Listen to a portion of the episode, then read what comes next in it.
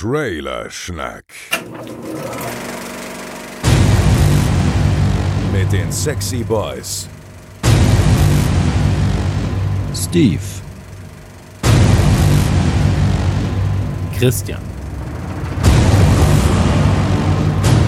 Joel. Und Chris.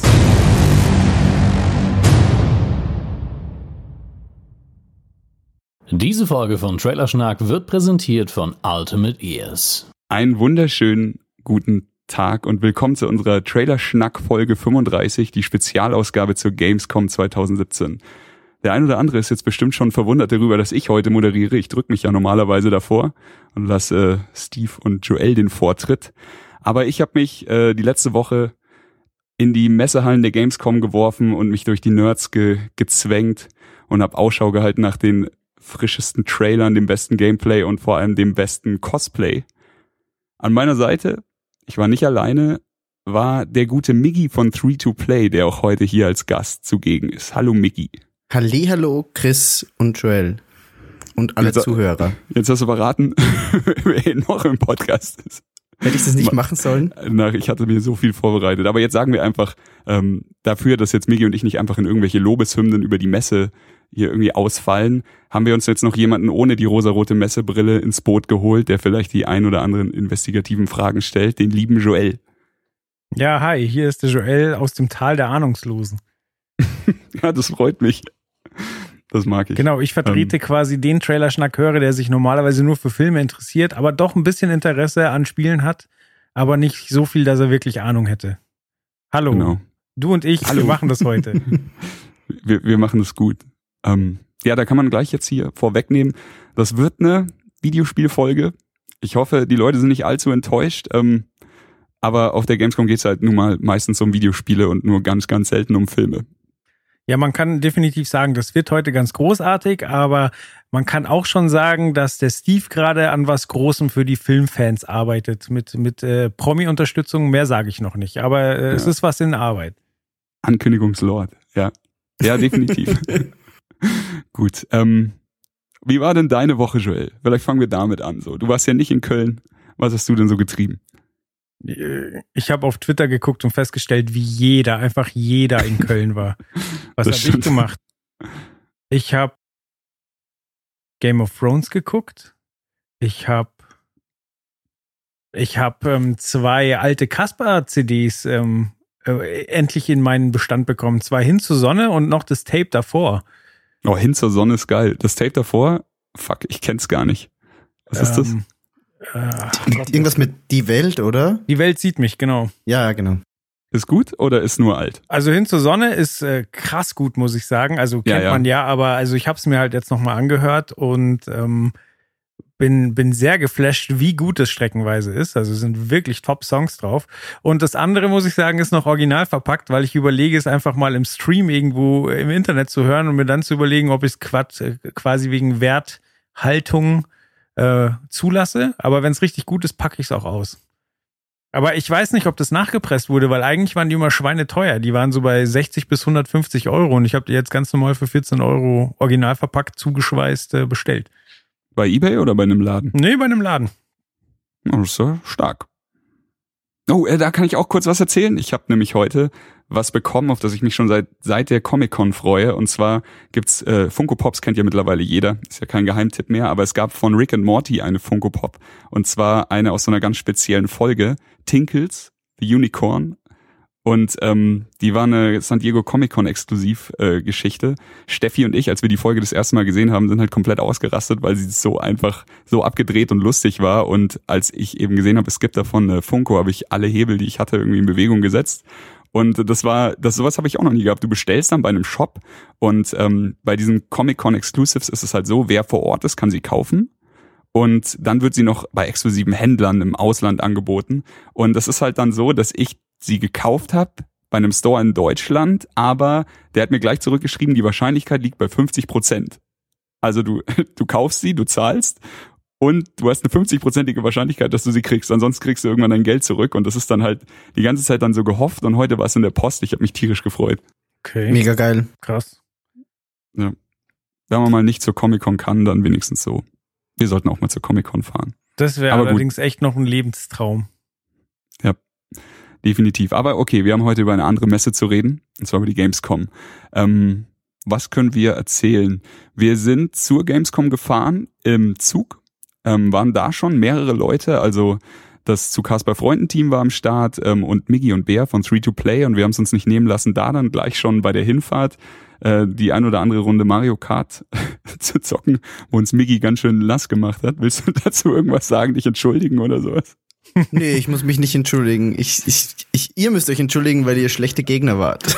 Ey, ich, ich habe mein Bestes gegeben und ich bin einmal nee. bin ich Erster geworden, aber ansonsten. Ja, es, es, es, war, es waren auch teilweise ganz spannende Matches dabei. Also es war teilweise sehr knapp, aber es hat Spaß gemacht. Ja. Ja, Chris, wie ist es so für dich, als jemand, der normalerweise bei jedem Spiel mit jedem den Boden aufwischt, auf die Fresse zu kriegen? Was ging da in dir vor? Oh, ich weiß nicht, ich war innerlich komplett aufgewühlt und ich habe irgendwelche Ausreden gesucht. Aber ich glaube, das eigene Unvermögen war dann eigentlich nur das, was größer gescheint hat als alles andere bei mir. Ja, es hat äh, Mörder Spaß gemacht und man kann gleich dazu sagen, wir hatten ja, also wir waren im, im ICE und wir hatten kein WLAN. Das heißt, die Switches sollten sich einfach so untereinander finden und das hat perfekt funktioniert. Ja, also cool. fünf Switch-Konsolen direkt gefunden. Da hat Nintendo schon einiges richtig gemacht. Okay, und jetzt die Frage an Miggy. War er denn ein guter Verlierer oder hat er irgendwas von blauer Panzer gefaselt und äh, geschmollen? nee, nee, nee, alle waren gute Verlierer. Also da hat sich niemand irgendwie äh, beschwert oder die Switch frustriert auf den Boden geworfen oder irgendwas. Also es war, war im Rahmen, würde ich sagen. Danke. gut, gut. Ähm, wir haben dann noch eine, eine kleine äh, Hinzu-Folge aufgenommen und beim Rückweg haben wir dasselbe gemacht. Ähm, und äh, egal.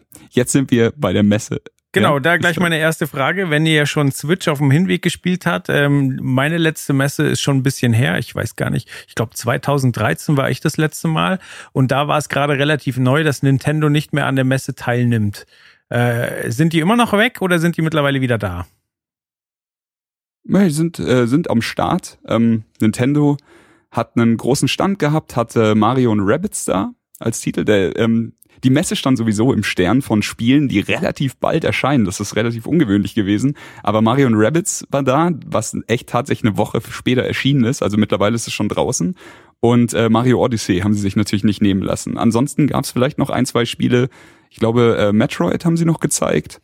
Und ähm, Pokémon Tekken, weiß ich nicht genau. Also bei mir war Mario auf jeden Fall das Interessanteste. Mhm. Sie hatten aber auch so eine Wand mit Indie-Spielen, die noch auf die Switch kommen. Und auf der anderen Seite hattest du noch Skyrim auf der Switch. Na stimmt, das hast du, das hast du ausprobiert, oder? Ja, genau, richtig. Habe ich auch kurz gespielt. Um, gleich am Pressetag, weil es noch gar nichts los war. Ja, ich habe auch äh, Nintendo am Pressetag abgehakt, weil Nintendo hatte keine Termine für uns. Und ähm, da musste man dann schon ein bisschen kalkulieren. Ich glaube halt, Nintendo hat Termine für niemanden gehabt fast. Also Keine Macht für niemanden. Termine bei Nintendo sind eine, eine Fabel. Ja. Man sagt, dass irgendwer mal irgendwann einen hatte, aber das ist auch nur mehr so Legenden. Gut, ähm, dann fangen wir mal an. Also wir sind Montag angereist und ähm, nur so von der Reihenfolge her, Dienstag war der Pressetag, Mittwoch, Donnerstag ähm, gab es noch Pressetermine aber es war ein ganz normaler Tag für alle geöffnet und Freitag und Samstag war der Pressebereich zu und äh, die normalen Besucher sind mehr geworden, mehr und mehr. Ähm, gleich erste vorweg. Ähm, bisher war es immer so, dass die Messe Samstag, also Sonntag zu Ende geht, dass quasi alles einen Tag später stattfindet. Dieses Mal war es ein Tag früher. Das hatte zur Folge, meiner Meinung nach, Migi kannst du mir gerne widersprechen, wenn du magst, aber dass am Freitag, also am vorletzten Messetag, deutlich weniger los war als sonst an dem Samstag eben. Das ist definitiv richtig. Es, es ist auch einfach nur natürlich, weil am Wochenende haben die Leute mehr Zeit. Freitag müssen viele noch arbeiten. Wenn sie Kinder haben, können sie die Kinder nicht alleine hinschicken. Also es ist ganz natürlich, dass dann am Freitag weniger los war als normalerweise am Samstag. Also für mich äh, perfekt. So, also das hat einfach, äh, man hat's gefühlt, in den Hallen konnte man sich tatsächlich vielleicht noch irgendwo anstellen, wo man sonst schon Reis ausgenommen hätte oder so. Aber das heißt, ähm. auch in den Hallen an sich konnte man äh, schneller als Schrittgeschwindigkeit durch die Gegend gehen. Also jetzt mal von den Schlangen abgesehen, dass man bei dem einen oder anderen Spiel halt einfach drei bis vier Stunden steht an einem Samstag kann ich mir vorstellen, aber waren die Hallen an sich so gefüllt, dass man sagt, ja easy, da kann ich noch äh, schnelleren Schrittes gehen? Definitiv. Also ja. Freitag definitiv noch schnellerer Schritt. Es sei denn, irgendwo hat sich ein YouTuber versteckt und dann äh, hattest du so richtige, äh, sagen wir mal, autobahnartige Schlangen auf einmal. Ja, da ist ja auch eigentlich, gibt's ja in Köln gleichzeitig eine andere Veranstaltung für die ganzen YouTuber, aber die nutzen dann natürlich die Gelegenheit, ich weiß nicht, wie heißen die, nicht Media Days? Video Days. Video Days, oder? genau. Ja. Die Video Days, die sind ja zeitgleich mit der, mit der Gamescom, aber es sorgt natürlich auch dafür, dass ähm, der ein oder andere dann halt auch zur Gamescom rüber schwappt, zumal sie ja auch von den, von den äh, Stand, äh, Standpächtern gebucht werden.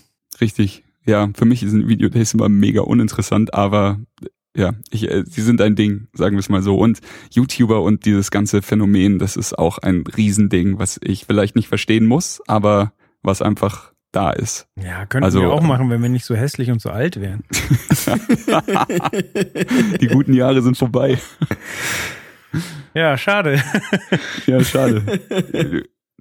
Ja, hätten wir, hätten wir mal, ne, vor 15 Jahren. Hätten wir, hätten wir damals das, das gehabt, was wir heute haben. Equipment und keine Ahnung. und ein bisschen Geld. da waren die Bäuche auf jeden Fall noch dünner. Gut, ähm, fangen wir an mit Montag, also der nullte Messetag quasi. Da waren äh, Steffi und ich schon bei EA eingeladen für Trailer-Schnack und das war auch das erste Event. Es war auch das erste Mal in meinem Leben, dass ich quasi vor der Messe zu einem Event eingeladen wurde und ich habe mich mega gefreut. Ähm, EA hat sich's nicht nehmen lassen, hat sein einstündiges Showcase abgefeuert, hat ähm, Essen und Trinken gestellt, es gab geile Burger, es gab einen riesigen äh, Süßigkeiten-Table, der mich ein bisschen an deine Hochzeit erinnert hat, Joel. Also es war schon richtig, richtig geil. Und ähm, natürlich hat das alles stattgefunden am EA-Stand in der Messehalle.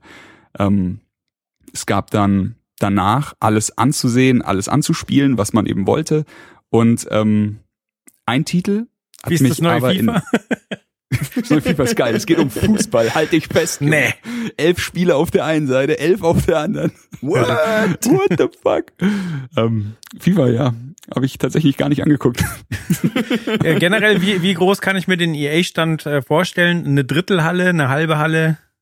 Es ist dieses, würde schon sagen, irgendwie sowas zwischen einer Viertel und einer Drittelhalle wieder, also riesig. Ähm, man kennt das, EA hat hat immer mit die dicksten, äh, äh, lässt immer die dicksten Eier raushängen mit äh, Blizzard vielleicht und so. Sony ist auch immer ganz groß vertreten. Aber ähm, was halt äh, stark war dieses Jahr, EA macht, hatte immer irgendwas Spezielles und die hatten natürlich jetzt auf einer kompletten Seite hatten sie äh, Star Wars Raumschiffe und zwar riesengroß hängen. Und ähm, das kommt dann auch gleich zu dem ersten Trailer, den wir bequatschen wollen. Aber davor will ich noch kurz reingrätschen. Wir haben dieses Mal so viele Spiele gesehen und so viele Trailer eigentlich im Gepäck, dass es eigentlich für drei Folgen reichen würde. Aber das wollen wir euch alle auch nicht zumuten.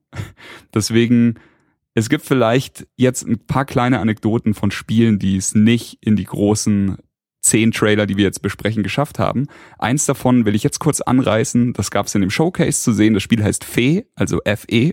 Ist ein Origins-Titel. Erscheint ähm, irgendwann Anfang 2018 und äh, hat als, als kleines Video schon mein Herz erobert. Das sieht ein bisschen aus wie Ori in 3D, also Ori and the Blind Forest. Ähm, wie gesagt, 3D. Es ist vielleicht ein bisschen mysteriöser, ein bisschen finsterer. Es ist anscheinend ein Open-World-Titel und es gibt so einen mysteriösen Wald, den man erkunden muss. Und in dem Video gibt's halt immer wieder Interaktionen mit irgendwelchen Tieren, mit irgendwelchen Pflanzen und ähm, es war so dieses typische, ich habe keine Ahnung, wie sich das spielen wird, aber ich habe mega Bock drauf. Und äh, danach war es schon wieder vorbei und sie haben mich wieder mit, mit Sims und mit FIFA und Battlefield und so zugeschissen. Aber das Ding fand ich ganz schön geil, muss ich sagen. Okay. Nie von gehört. Ich, ja, ich bis dahin auch nicht. Aber ähm, ich glaube, anspielbar war es auch nicht. Es gab es dann noch als kleinen, ähm, als kleinen Film, glaube ich, in der im Pressebereich bei EA. Aber da waren leider die Termine auch schon weg. Ja, deswegen kann ich auch gar nichts dazu sagen, weil ich da nicht mehr reingekommen bin. Ich denk mal, darüber könnten wir vielleicht ein anderes Mal quatschen, wenn es dann irgendwann mal mehr Informationen zugibt. Wozu es aber richtig viele Informationen gibt und was sie richtig groß aufgezogen haben, war eben Star Wars Battlefront 2. In der ähm, Präsentation haben sie schon ganz viel gezeigt. Sie hatten jetzt eben zum ersten Mal, nachdem sie bei der E3 viele äh, Shooter-Einlagen gezeigt haben und Bodenkämpfe, hatten sie jetzt Raumschlachten am Start. Und Alter, hat das Spaß gemacht da. Hast du den Trailer schon gesehen? Den Trailer habe ich gesehen, ja, und äh, ist gleich gleich viele Fragen aufgekommen so. Also Ich liebe ja das Star Wars-Universum. Ich fand Battlefront 1 richtig geil. Das war auch der erste Teil, den ich gespielt habe. Also klingt jetzt für die, die Leute, die nicht so drin sind unter euch, so ja, natürlich ist Teil 1 der erste Teil, den du gespielt hast, aber Teil 1 ist ja nicht wirklich Teil 1. Aber. Das stimmt. Aber also ich fand die Grafik geil. Ich mochte den, den Modus, ähm, wo du alleine gegen Wellen von Gegnern spielst und dann halt dann immer krassere, krassere Gegner auf dich zukommen.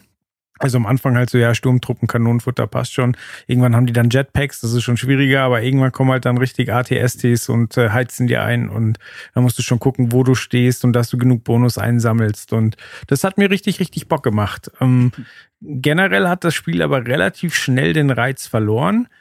Und äh, Flugzeugmissionen gab es ja so in sich geschlossen, glaube ich, erstmal gar nicht, sondern du konntest halt als Bonus mal oben, oben in, den Schneegleiter oder so, aber so große Weltraummissionen waren, glaube ich, in Teil 1 ja gar nicht vorhanden, oder irre ich mich da jetzt? Missionen gab es nicht, aber es gab auf jeden Fall äh, Raumschiffschlachten.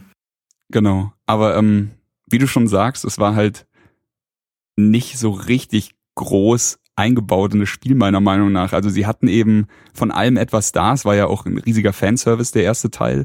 Aber wie du schon sagst, es hat sich alles relativ schnell auch wieder verloren.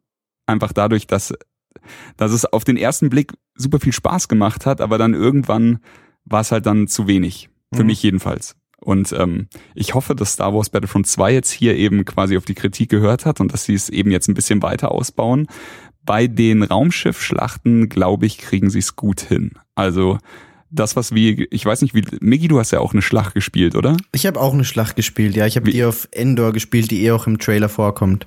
Ah, stark. Ich war bei diesem Fondor Imperial Shipyard Ding bei meiner Schlacht. Ähm, Im Endeffekt kann man sich die Kämpfe so vorstellen, es gibt verschiedene Phasen in diesen Kämpfen, dass du sagen wir mal, am Anfang fängt's halt an und du musst irgendwie ähm, auf der Rebellenseite musst du anfangen, irgendwelche Dinge kaputt zu machen. Auf der Imperium-Seite musst du diese beschützen. Wenn dann diese Schiffe irgendwie zerstört sind oder diese Generatoren, dann geht's immer einen Schritt, weiter, dann geht's wieder einen Schritt weiter. Und so hangelst du dich quasi durch eine Art Mission, die du spielst, nur dass du eben im Multiplayer spielst und auch sehr viele Gegner hast, die von Menschen gesteuert werden. Ähm, was, was ich stark fand, war die Lernkurve. Also ich bin am Anfang es hat immer Spaß gemacht, aber am Anfang bin ich relativ oft gestorben, weil ich irgendwo dagegen geflogen bin, um ehrlich zu sein.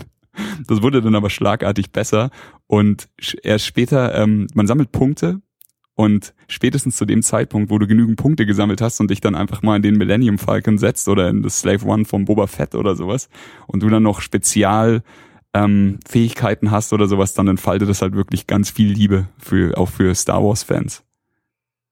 Du fasst es aber perfekt zusammen. Also genauso war es bei mir auch. Ich bin am Anfang überall reingeflogen, habe dann irgendwann verstanden, ah, okay, so geht die Steuerung, so kann ich Fassrollen machen, so geht das und das.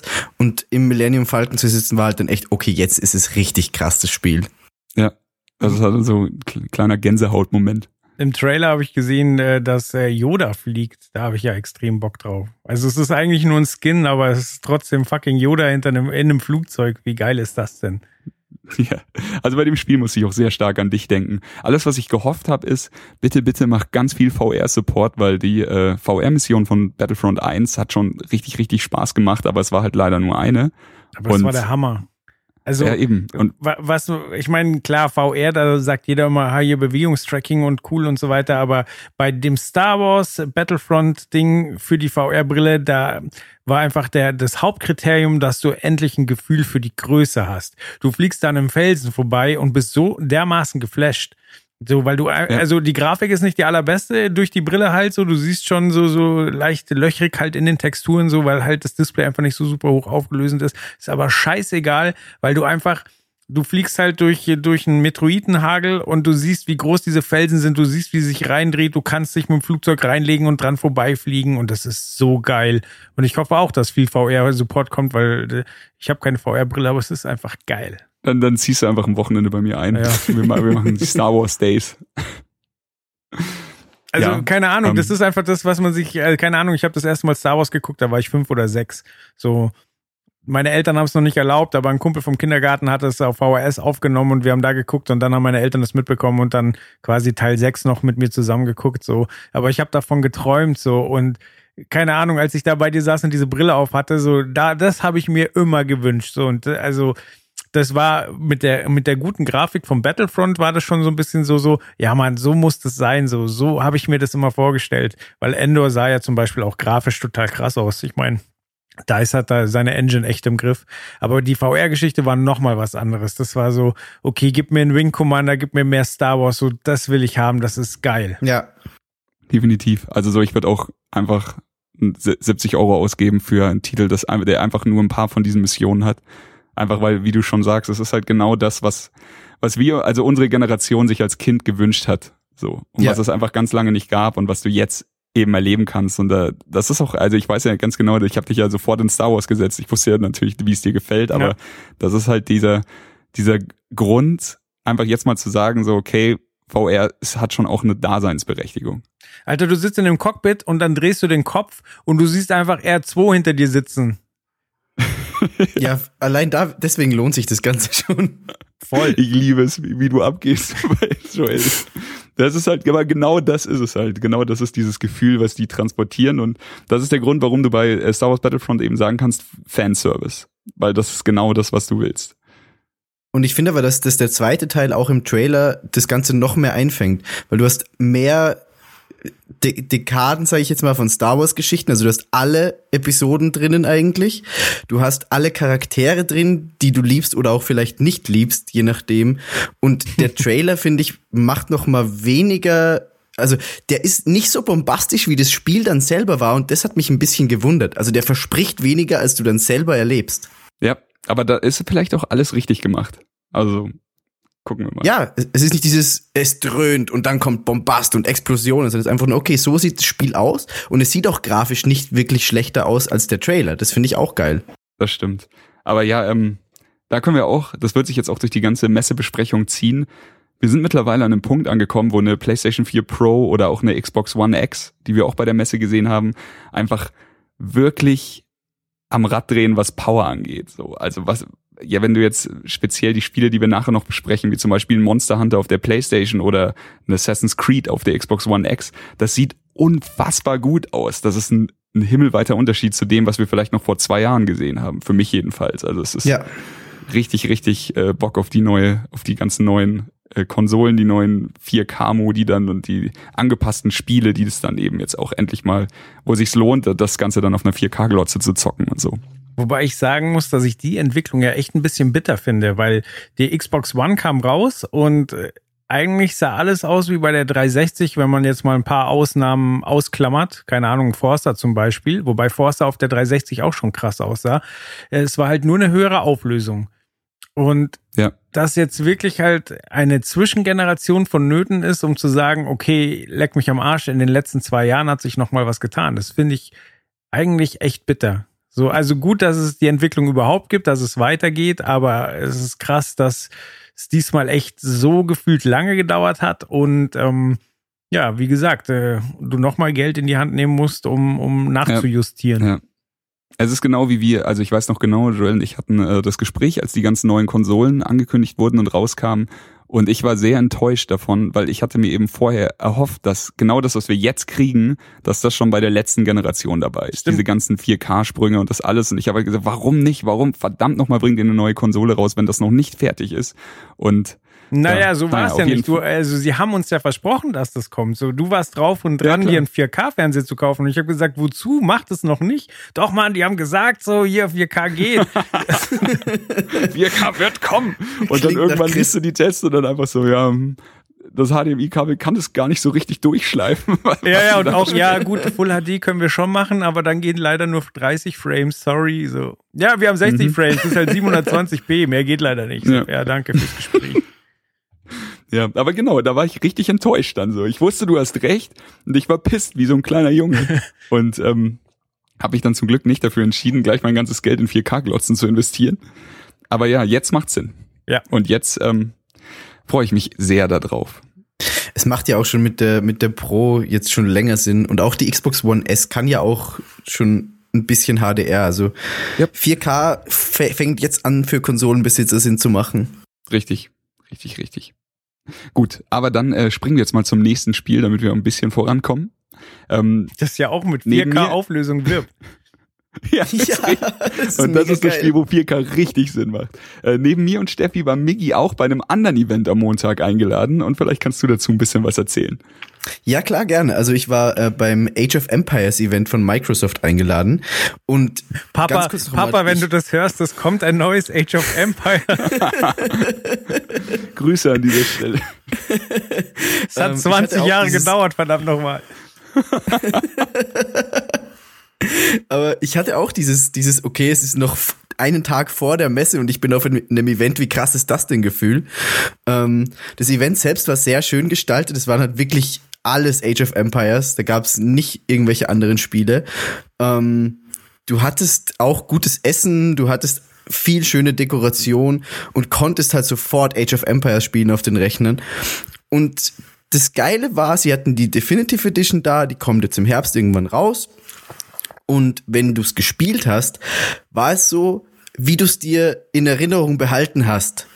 Und erst wenn du den Trailer geguckt hast, wo du dann wirklich diese links ist das Neue, rechts ist das Alte, wenn du das siehst, denkst du dir, oh, das hat aber damals ganz schön scheiße ausgesehen. das ist geil. Das ist ja, ich weiß genau, was du meinst. Das ist in dem Trailer aber auch richtig schön gemacht, dass du erst quasi siehst mal das Gute und dann siehst du das Alte und dann checkst du erst so, fuck, das ist nur in meinem Kopf so gut gealtert. Aber in Wirklichkeit sieht es echt krass pixelbreiig aus. Ja, aber du hast halt, in der Erinnerung ist es so, okay, das Spiel war wunderschön damals.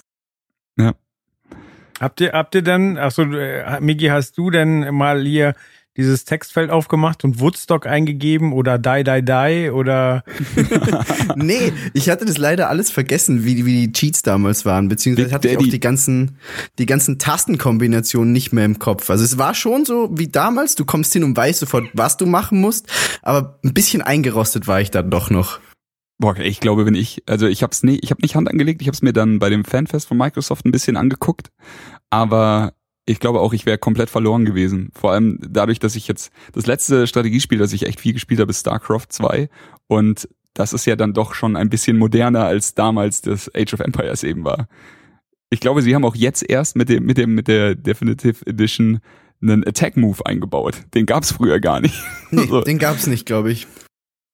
Ja. Wie, du ähm, konntest aber keine Gegner Sache, attackieren, oder wie? Doch, doch, aber ähm, im, im neuen Strategiebereich gibt's halt äh, also der Rechtsklick auf den Gegner attackiert den Gegner, der Rechtsklick auf das auf den Boden lässt dich zum Boden laufen. Ja. Wenn jetzt dein Gegner neben dir steht, neben dem Bodenbefehl, den du gegeben hast, dann läufst du dahin, wo du hinlaufen sollst und fängst dann das Schießen an. Der Attack Move ist quasi dafür da, dass du den Attack Move auf dem Boden machst und jeder, der dann aber in Reichweite ist, also läufst hin und dann ist er, dann wird der, dann sagt er, okay, Schießen ist wichtiger als Laufen und dann fängst du Krieg an. okay. Deswegen benutzt jeder eigentlich nur noch Attack Moves, um irgendwo hinzugehen, weil sonst kommen ganz blöde Situationen raus, wo deine ganze Armee niedergeballert wird, während du denkst, so geil, ich bin gleich da. Verstehe.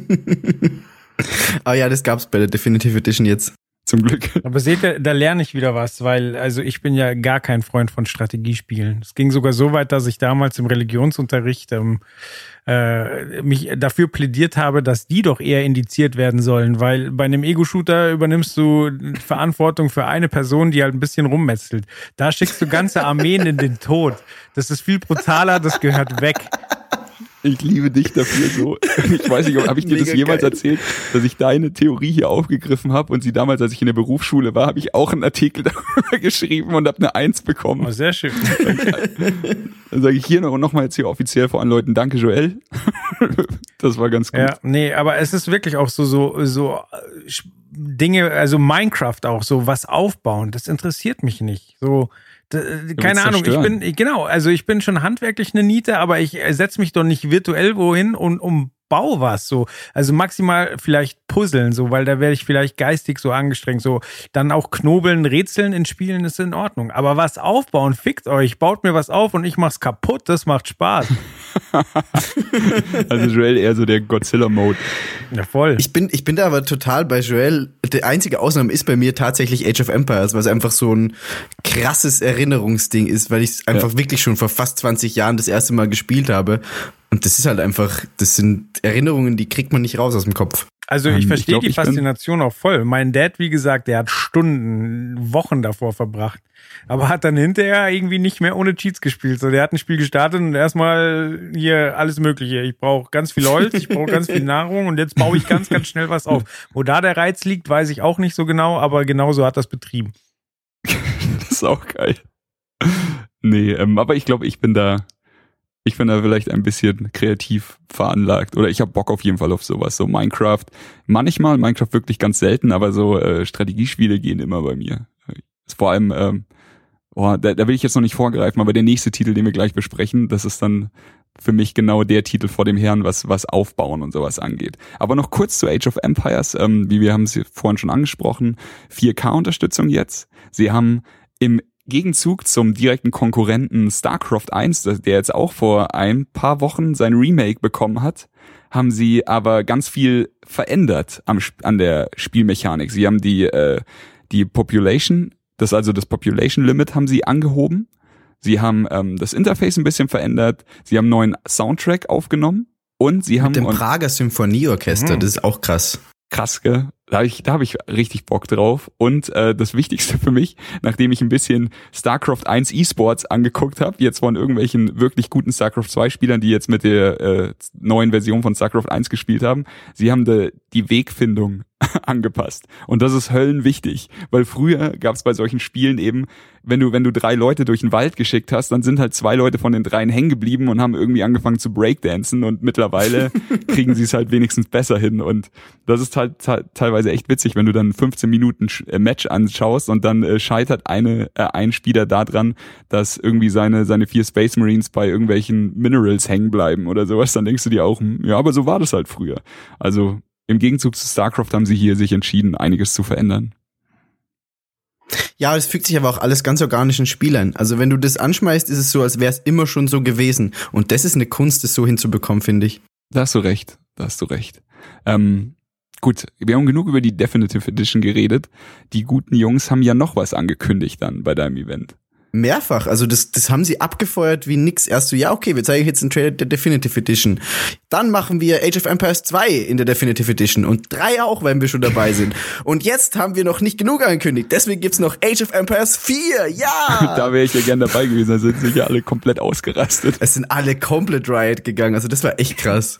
Was, was kann man davon ja. denn erwarten? Wie, wie hat dir der Trailer gefallen? Ich glaube einfach mehr Age of Empires.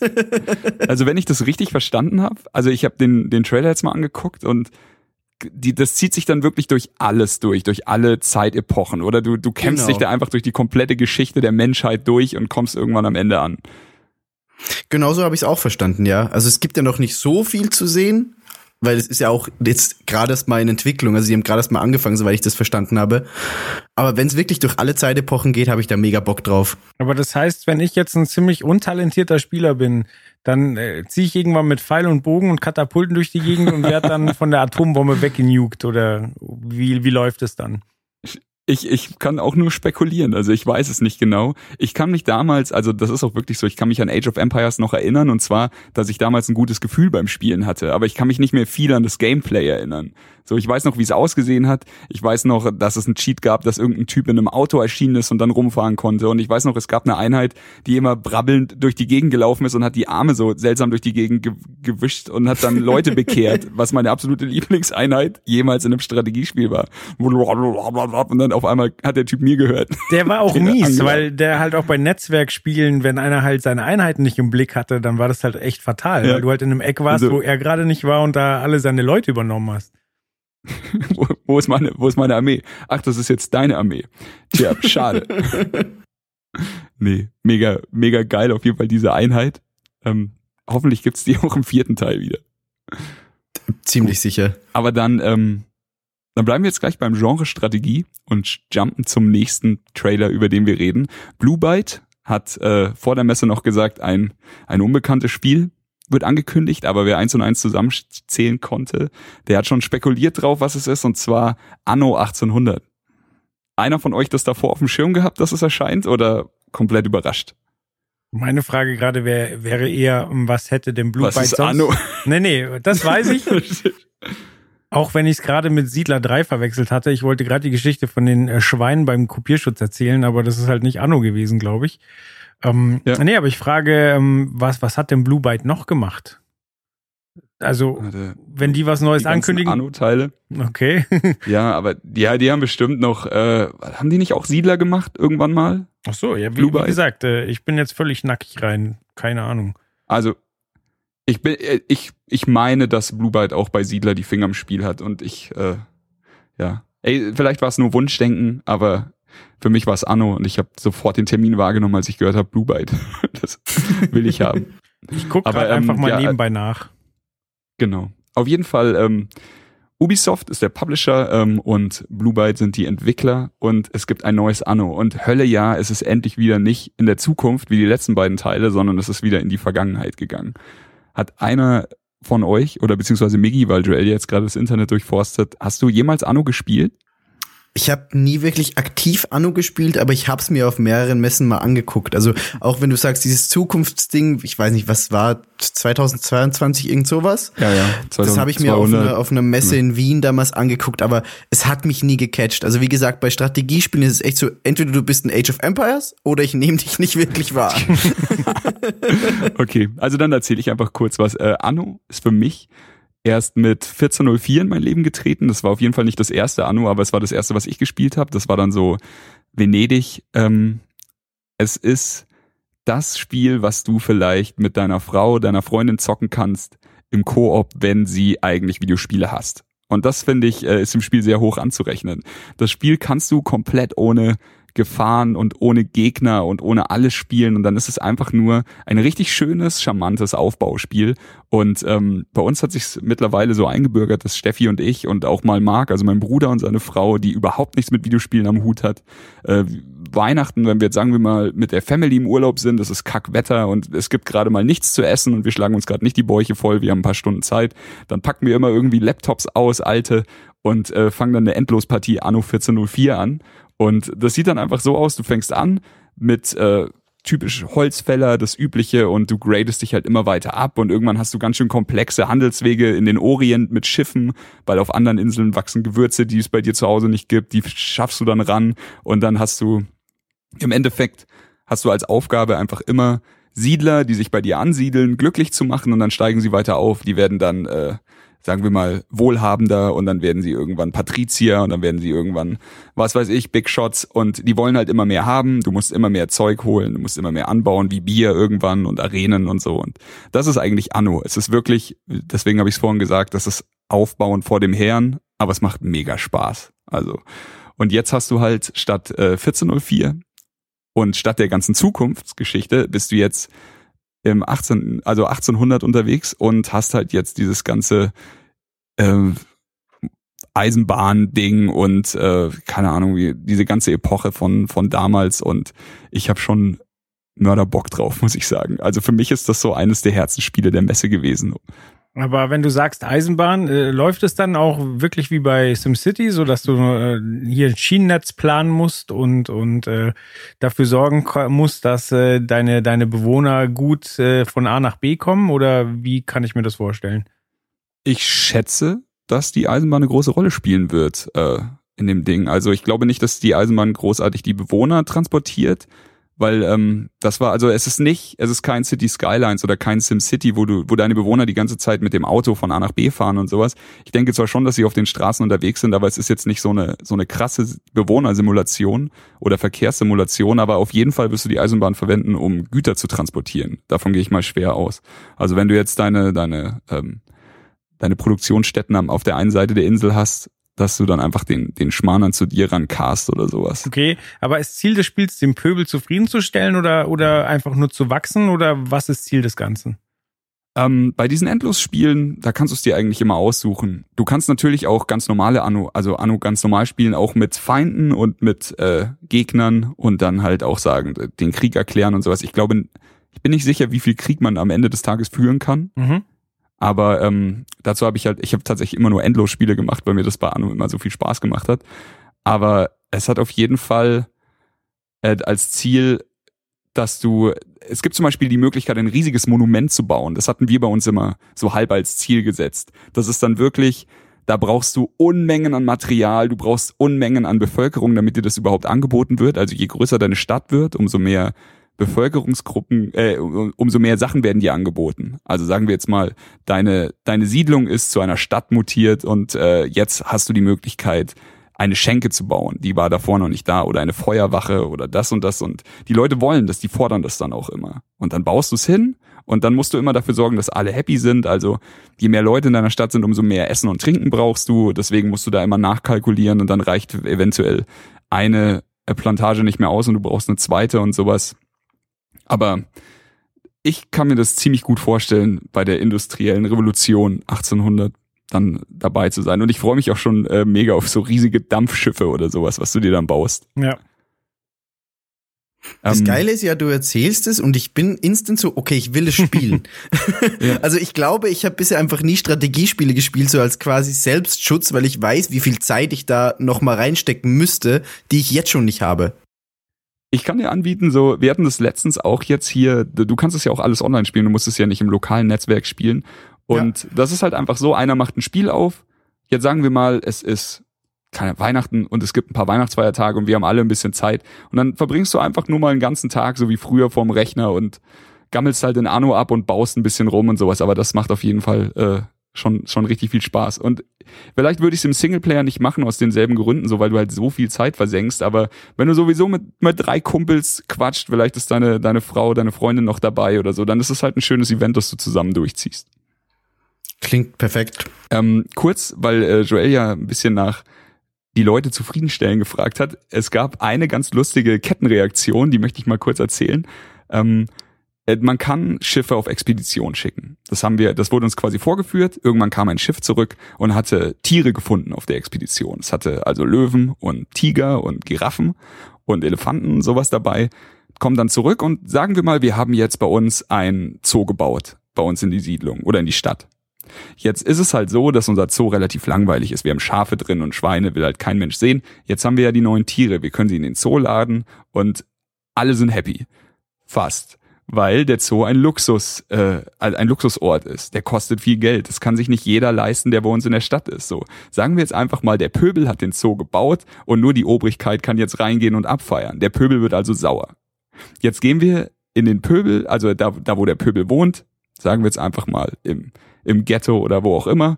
Und du siehst langsam aber sicher, wie sich so kleine Banner an den Fenstern runterlassen, so kleine Streikbanner. So, die, die, das Volk ist nicht glücklich. Das wird dir dann auch angezeigt und wir klicken schön auf Ignorieren, so geh, gehen wir nicht auf den Sack. Hauptsache die Obrigkeit ist happy. Halt's Maul und, und arbeite. Ja, genau, aber bau noch ein Zoogehege, Junge. dass du dir da nicht angucken kannst. Und ähm, das war wirklich asozial, aber es, hat, es war witzig zuzuschauen.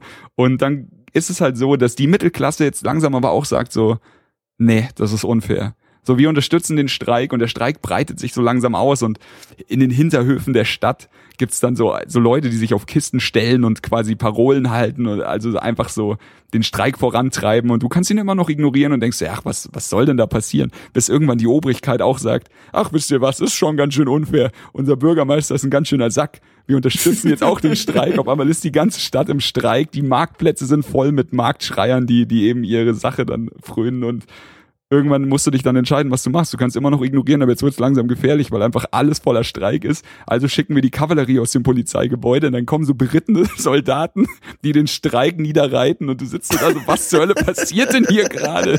So, das ist schon, äh, also das, das war eine ganz schön lustige Kette der, der Ereignisse, fand ich. Und ja, ich hab Bock.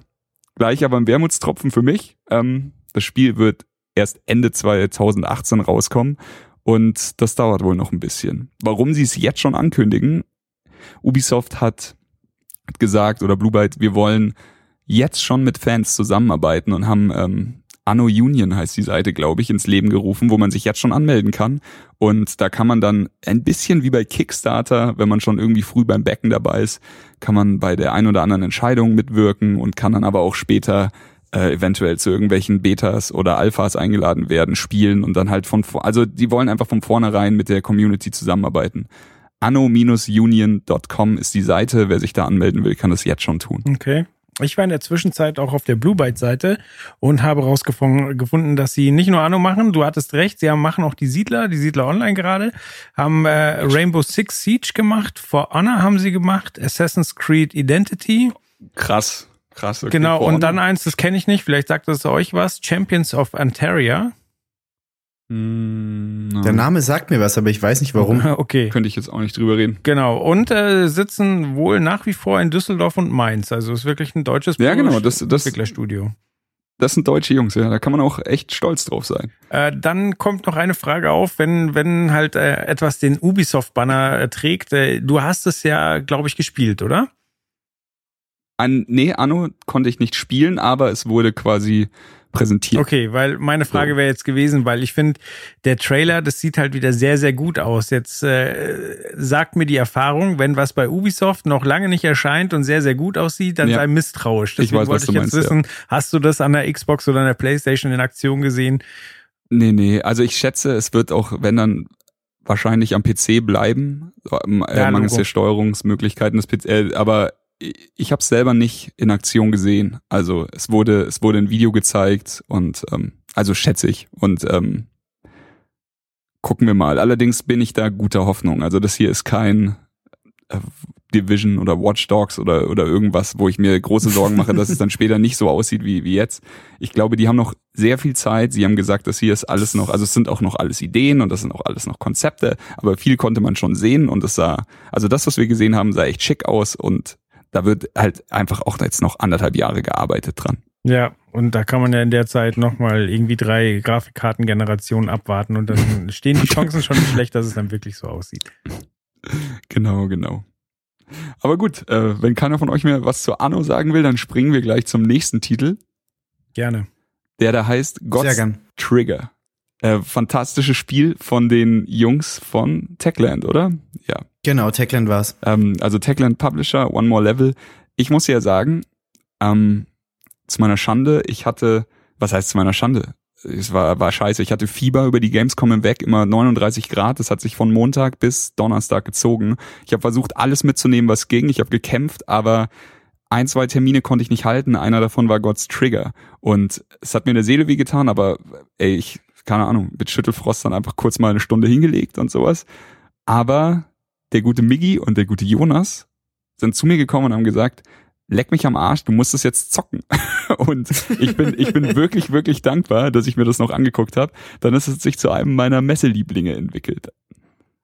Es war generell krass, wie sich das wie ein Lauffeuer über die Messe verbreitet hat. Also es wurde ja davor noch einfach als unangekündigter Titel gehandelt und man wusste schon so ein bisschen, okay, es ist ein bisschen wie Hotline Miami, aber dann doch nicht. Das waren so die einzigen Infos, die alle hatten und jeder, der dort war und es gespielt hat, hat dann allen, die er getroffen hat, erzählt, spiel God's Trigger, es ist mega krass. Genau. Und äh, witzigerweise, die hatten immer Termine. Also so, wir sind ja dann hin und dann so, wie sieht's dann aus? Ja, da, da. Hey, wenn ihr Bock habt, könnt ihr gleich zocken. Und dann so, ja. ja, okay, dann äh, tschüss, tschüss Miggi, tschüss Bär. Wir, Steffi und ich gehen jetzt rein und zocken eine Runde. Gehen rein und sehen äh, Jonas und, to äh, und Thomas, die gerade auch noch mal ihren halbstündigen Termin auf anderthalb Stunden ausgedehnt haben oder sowas. Also so viel Spaß hat dieses Spiel gemacht. Aber, aber warum? Also ich schaue mir den Trailer an und ich sehe, also mein allererster Gedanke nach ein paar Sekunden war so, ja, okay, das sieht ein bisschen aus wie Diablo. Dann kam natürlich ähm, Hotline Miami in meinen Sinn und halt auch ein bisschen GTA 1 und 2. So, also es ist krass blutig, es yep. ist Vogelperspektive, so soweit verstehe ich das. Es sieht auch von der Steuerung her, also es wird ja nicht gezeigt, wie es gesteuert wird, aber von den Bewegungsabläufen würde ich sagen, es erinnert wirklich an Hotline Miami. Wieso ist es dann ein Geheimtipp? Also warum sagen die Leute geil, schau dir das an? Hm, ich würde sagen, es bockschwer ist. Es, es ist bockschwer und es ist Koop. Und es ist Couch-Koop. Es ist wirklich gemacht für Couch-Koop und das ist im Gegensatz zu einem äh, Hotline Miami halt ziemlich geil. Also versteht mich nicht falsch, Hotline Miami liebe ich über alles. So beide Teile rauf und runter gespielt wie ein Berserker und sehr viel Liebe dafür. Und ich will auch gar nicht sagen, God's Trigger ist das bessere Hotline Miami, Hotline Miami ist das bessere God's Trigger. Ich will einfach in einer Welt leben, in der beide existieren können, ohne sich gegenseitig madig zu machen. Hier hast du einfach ein wunderbar abgedrehtes äh, Gunplay. Ich weiß gar nicht, wie, wie dieses Genre wirklich heißt, aber es macht von der ersten Sekunde an Spaß. Du leidest, du bist, du wirst die ganze Zeit abgeknallt, aber es ist fair, Es ist dieses typische, du stehst sofort wieder auf Ding, versuchst es und du wirst besser. Und ähm, es ist, es macht einfach mega Spaß im Koop da durch die, sich durch die Gegend zu ballern und besser zu werden. Und für mich speziell ähm, ist die Thematik dieses abgedrehten Settings. Du spielst zwei Charaktere, Harry und Judy, einmal einen Engel oder eine Dämonin. Ähm, die, ich, wie ist die Story? Die kämpfen gegen die Four Horse, du musst, du musst die, die Four, Horsemen, Horsemen ja. aufhalten, genau. da, weil sonst die Welt untergeht oder so. Also so quasi typischer Mittwochabend hier in Bayern. Und das ist halt einfach wundervoll. Du, du brauchst halt auch nicht mehr. Und äh, ein Ding, was mich noch begeistert hat, war, wir haben ein Level gespielt. Ich weiß nicht, wie weit äh, Miggi und Konsorten gekommen sind, aber Steffi und ich waren in einem Level, das haben wir ein paar Mal beendet. Und dann wird dir am Ende die Zeit angezeigt. Und dadurch, dass du Koop gespielt hast und deine ganzen Kumpels auch auf der Messe immer Koop gespielt haben, hat man sich halt dann einfach irgendwann angefangen, die Zeiten um die Ohren zu werfen. Und so, wie, wie schnell warst du und wie schnell warst du? Und ähm, ich weiß, dass Steffi und ich äh, froh waren, wenn wir ein Level beendet haben, aber ich glaube, Jonas und Oleg haben es irgendwann geschafft, unter zwei Minuten zu kommen und das war schon eine ganz schön krasse Leistung. Da waren auch die Entwickler beeindruckt. Ja, das stimmt. Ein und es ist auch geil, dass du eine Wertung bekommst. Also du bekommst nach jedem Level anscheinend einfach so diese typische S bis F oder E Wertung mhm. und es stachelt dich halt auch noch mal. Also okay, das nächste Mal bekomme ich aber ein A oder ein S. Ja, genau. Für mich fürs Verständnis, also du hast ja gesagt, man kann es Koop spielen. Was passiert, wenn einer stirbt? Macht dann einer alleine weiter und man spawnt irgendwann wieder? Oder wie, wie funktioniert's? Es ist levelabhängig. Also ich meine jetzt, du stirbst, dann bist du für dieses Level weg. Mhm. Aber es gibt halt auch die Möglichkeit, du stirbst und dann liegst du am Boden. Und ich habe noch die Möglichkeit, zu dir zu kommen und dich aufzuheben. Je nachdem, wie gut du liegst, also sagen wir jetzt mal, da sind noch drei Gegner im Raum, dann wird das einfach nicht passieren, weil ich brauche vier Sekunden, um dich aufzuheben und bei einer Kugel bin ich tot. Also so, so ist das, das Gameplay von dem Spiel ist halt, du stirbst bei jeder Berührung mit irgendeiner Gefahr. Also wenn eine Kugel auf dich zufällt und dich äh, fliegt und dich berührt, bist du tot. Okay.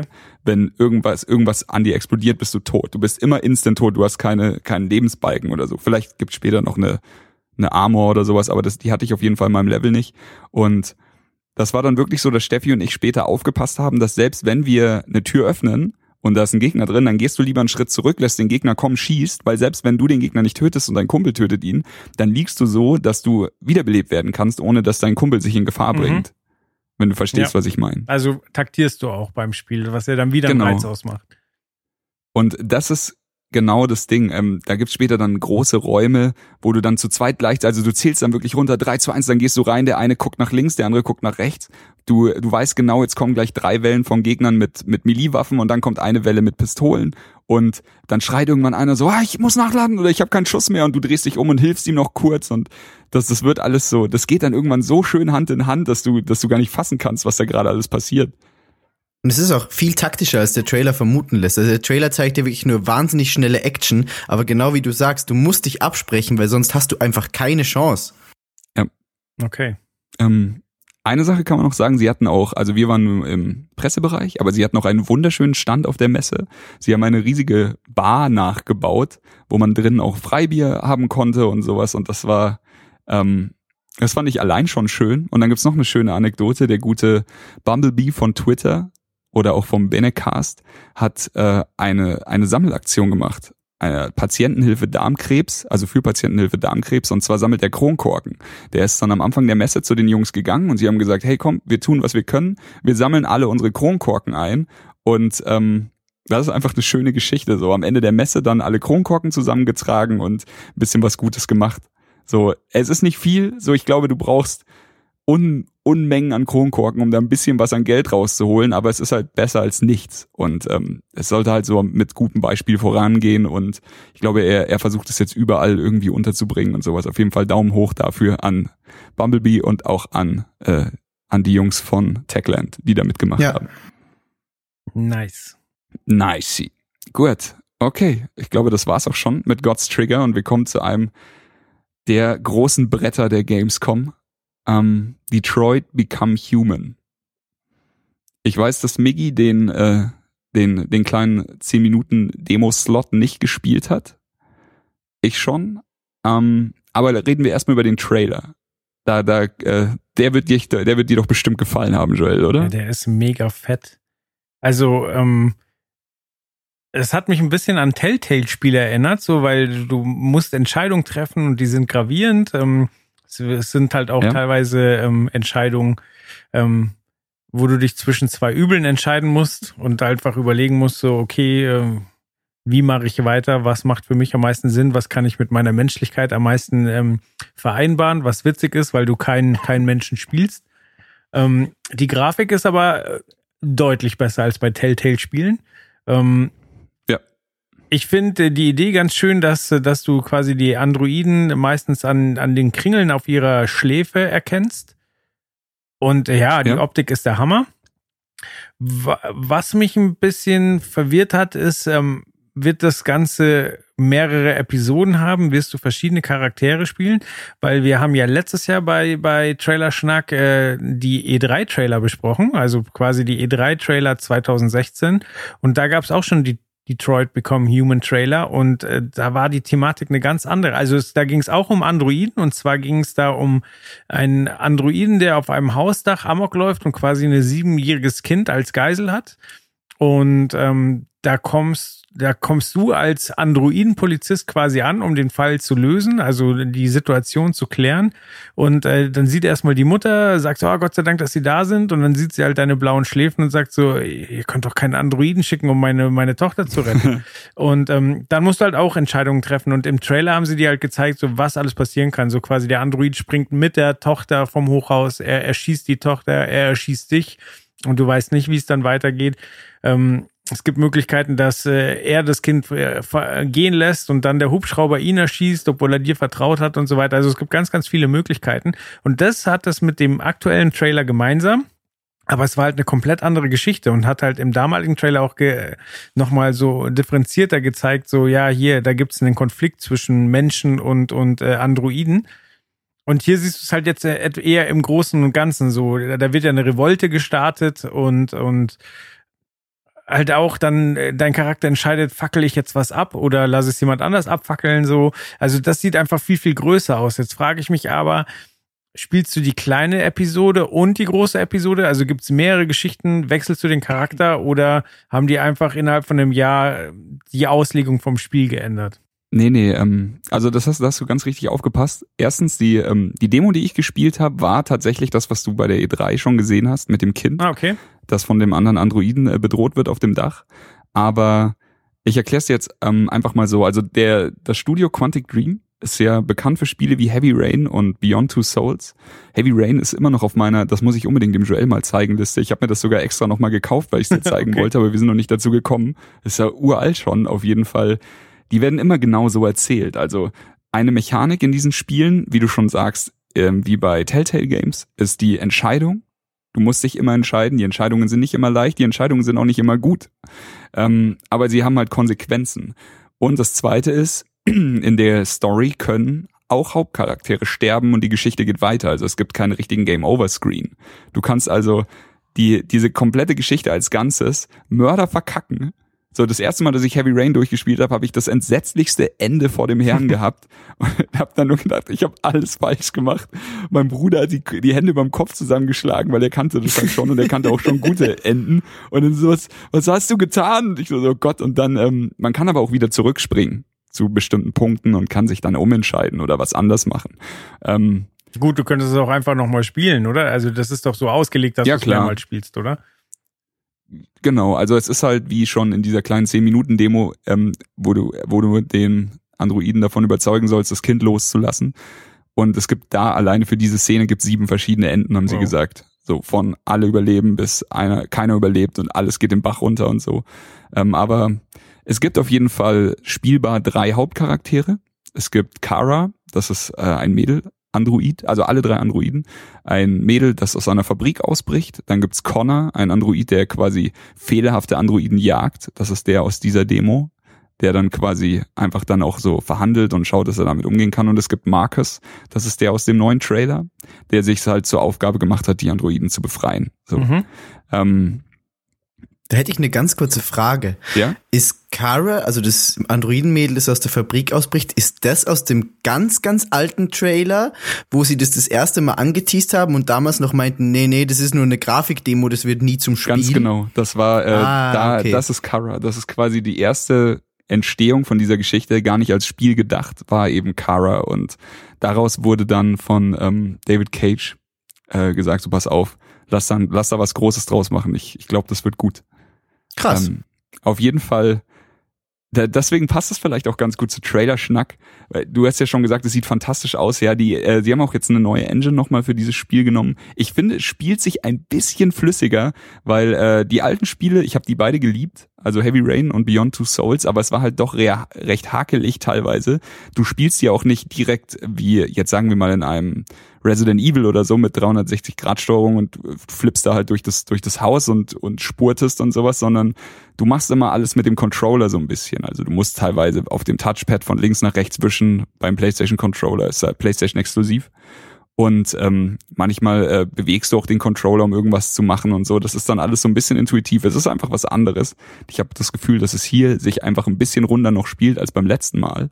Und äh, was ganz interessant ist, die Jungs haben sich allein für für Detroit jetzt ähm, 220 verschiedene Schauspieler geholt die sie dann 3D eingescannt haben und dann quasi dadurch ihre Charaktere in dem Spiel besetzt haben. Also es ist nicht so, dass sie jetzt so zwei Gesichter irgendwie einscannen und den Rest modellieren sie dann, wie sie Bock haben, sondern die haben sich wirklich eine Unmenge an Schauspielern ins, ins Boot geholt und die sie dann einfach nachgebildet haben oder so. Da bin ich ja echt gespannt drauf. Da möchte ich die Gelegenheit die kurz nutzen, um meine doch äh, ausgeprägte Enttäuschung über Quantum Break zum Ausdruck zu bringen. Ich dachte halt so, Oh, da bin ich gespannt. Ähm, Ah, ja, das, also da ist es ja auch so, dass äh, die Spielecharaktere alle von echten Schauspielern gespielt wurden und es ja sogar so ist, dass du äh, zwischen den einzelnen Spielepisoden dann äh, teilweise 20-minütige äh, Seriensequenzen mit den Originalschauspielern siehst. Also nicht gerenderte Charaktere, sondern wirklich die Schauspieler gefilmt auf ähm, digitale Filme.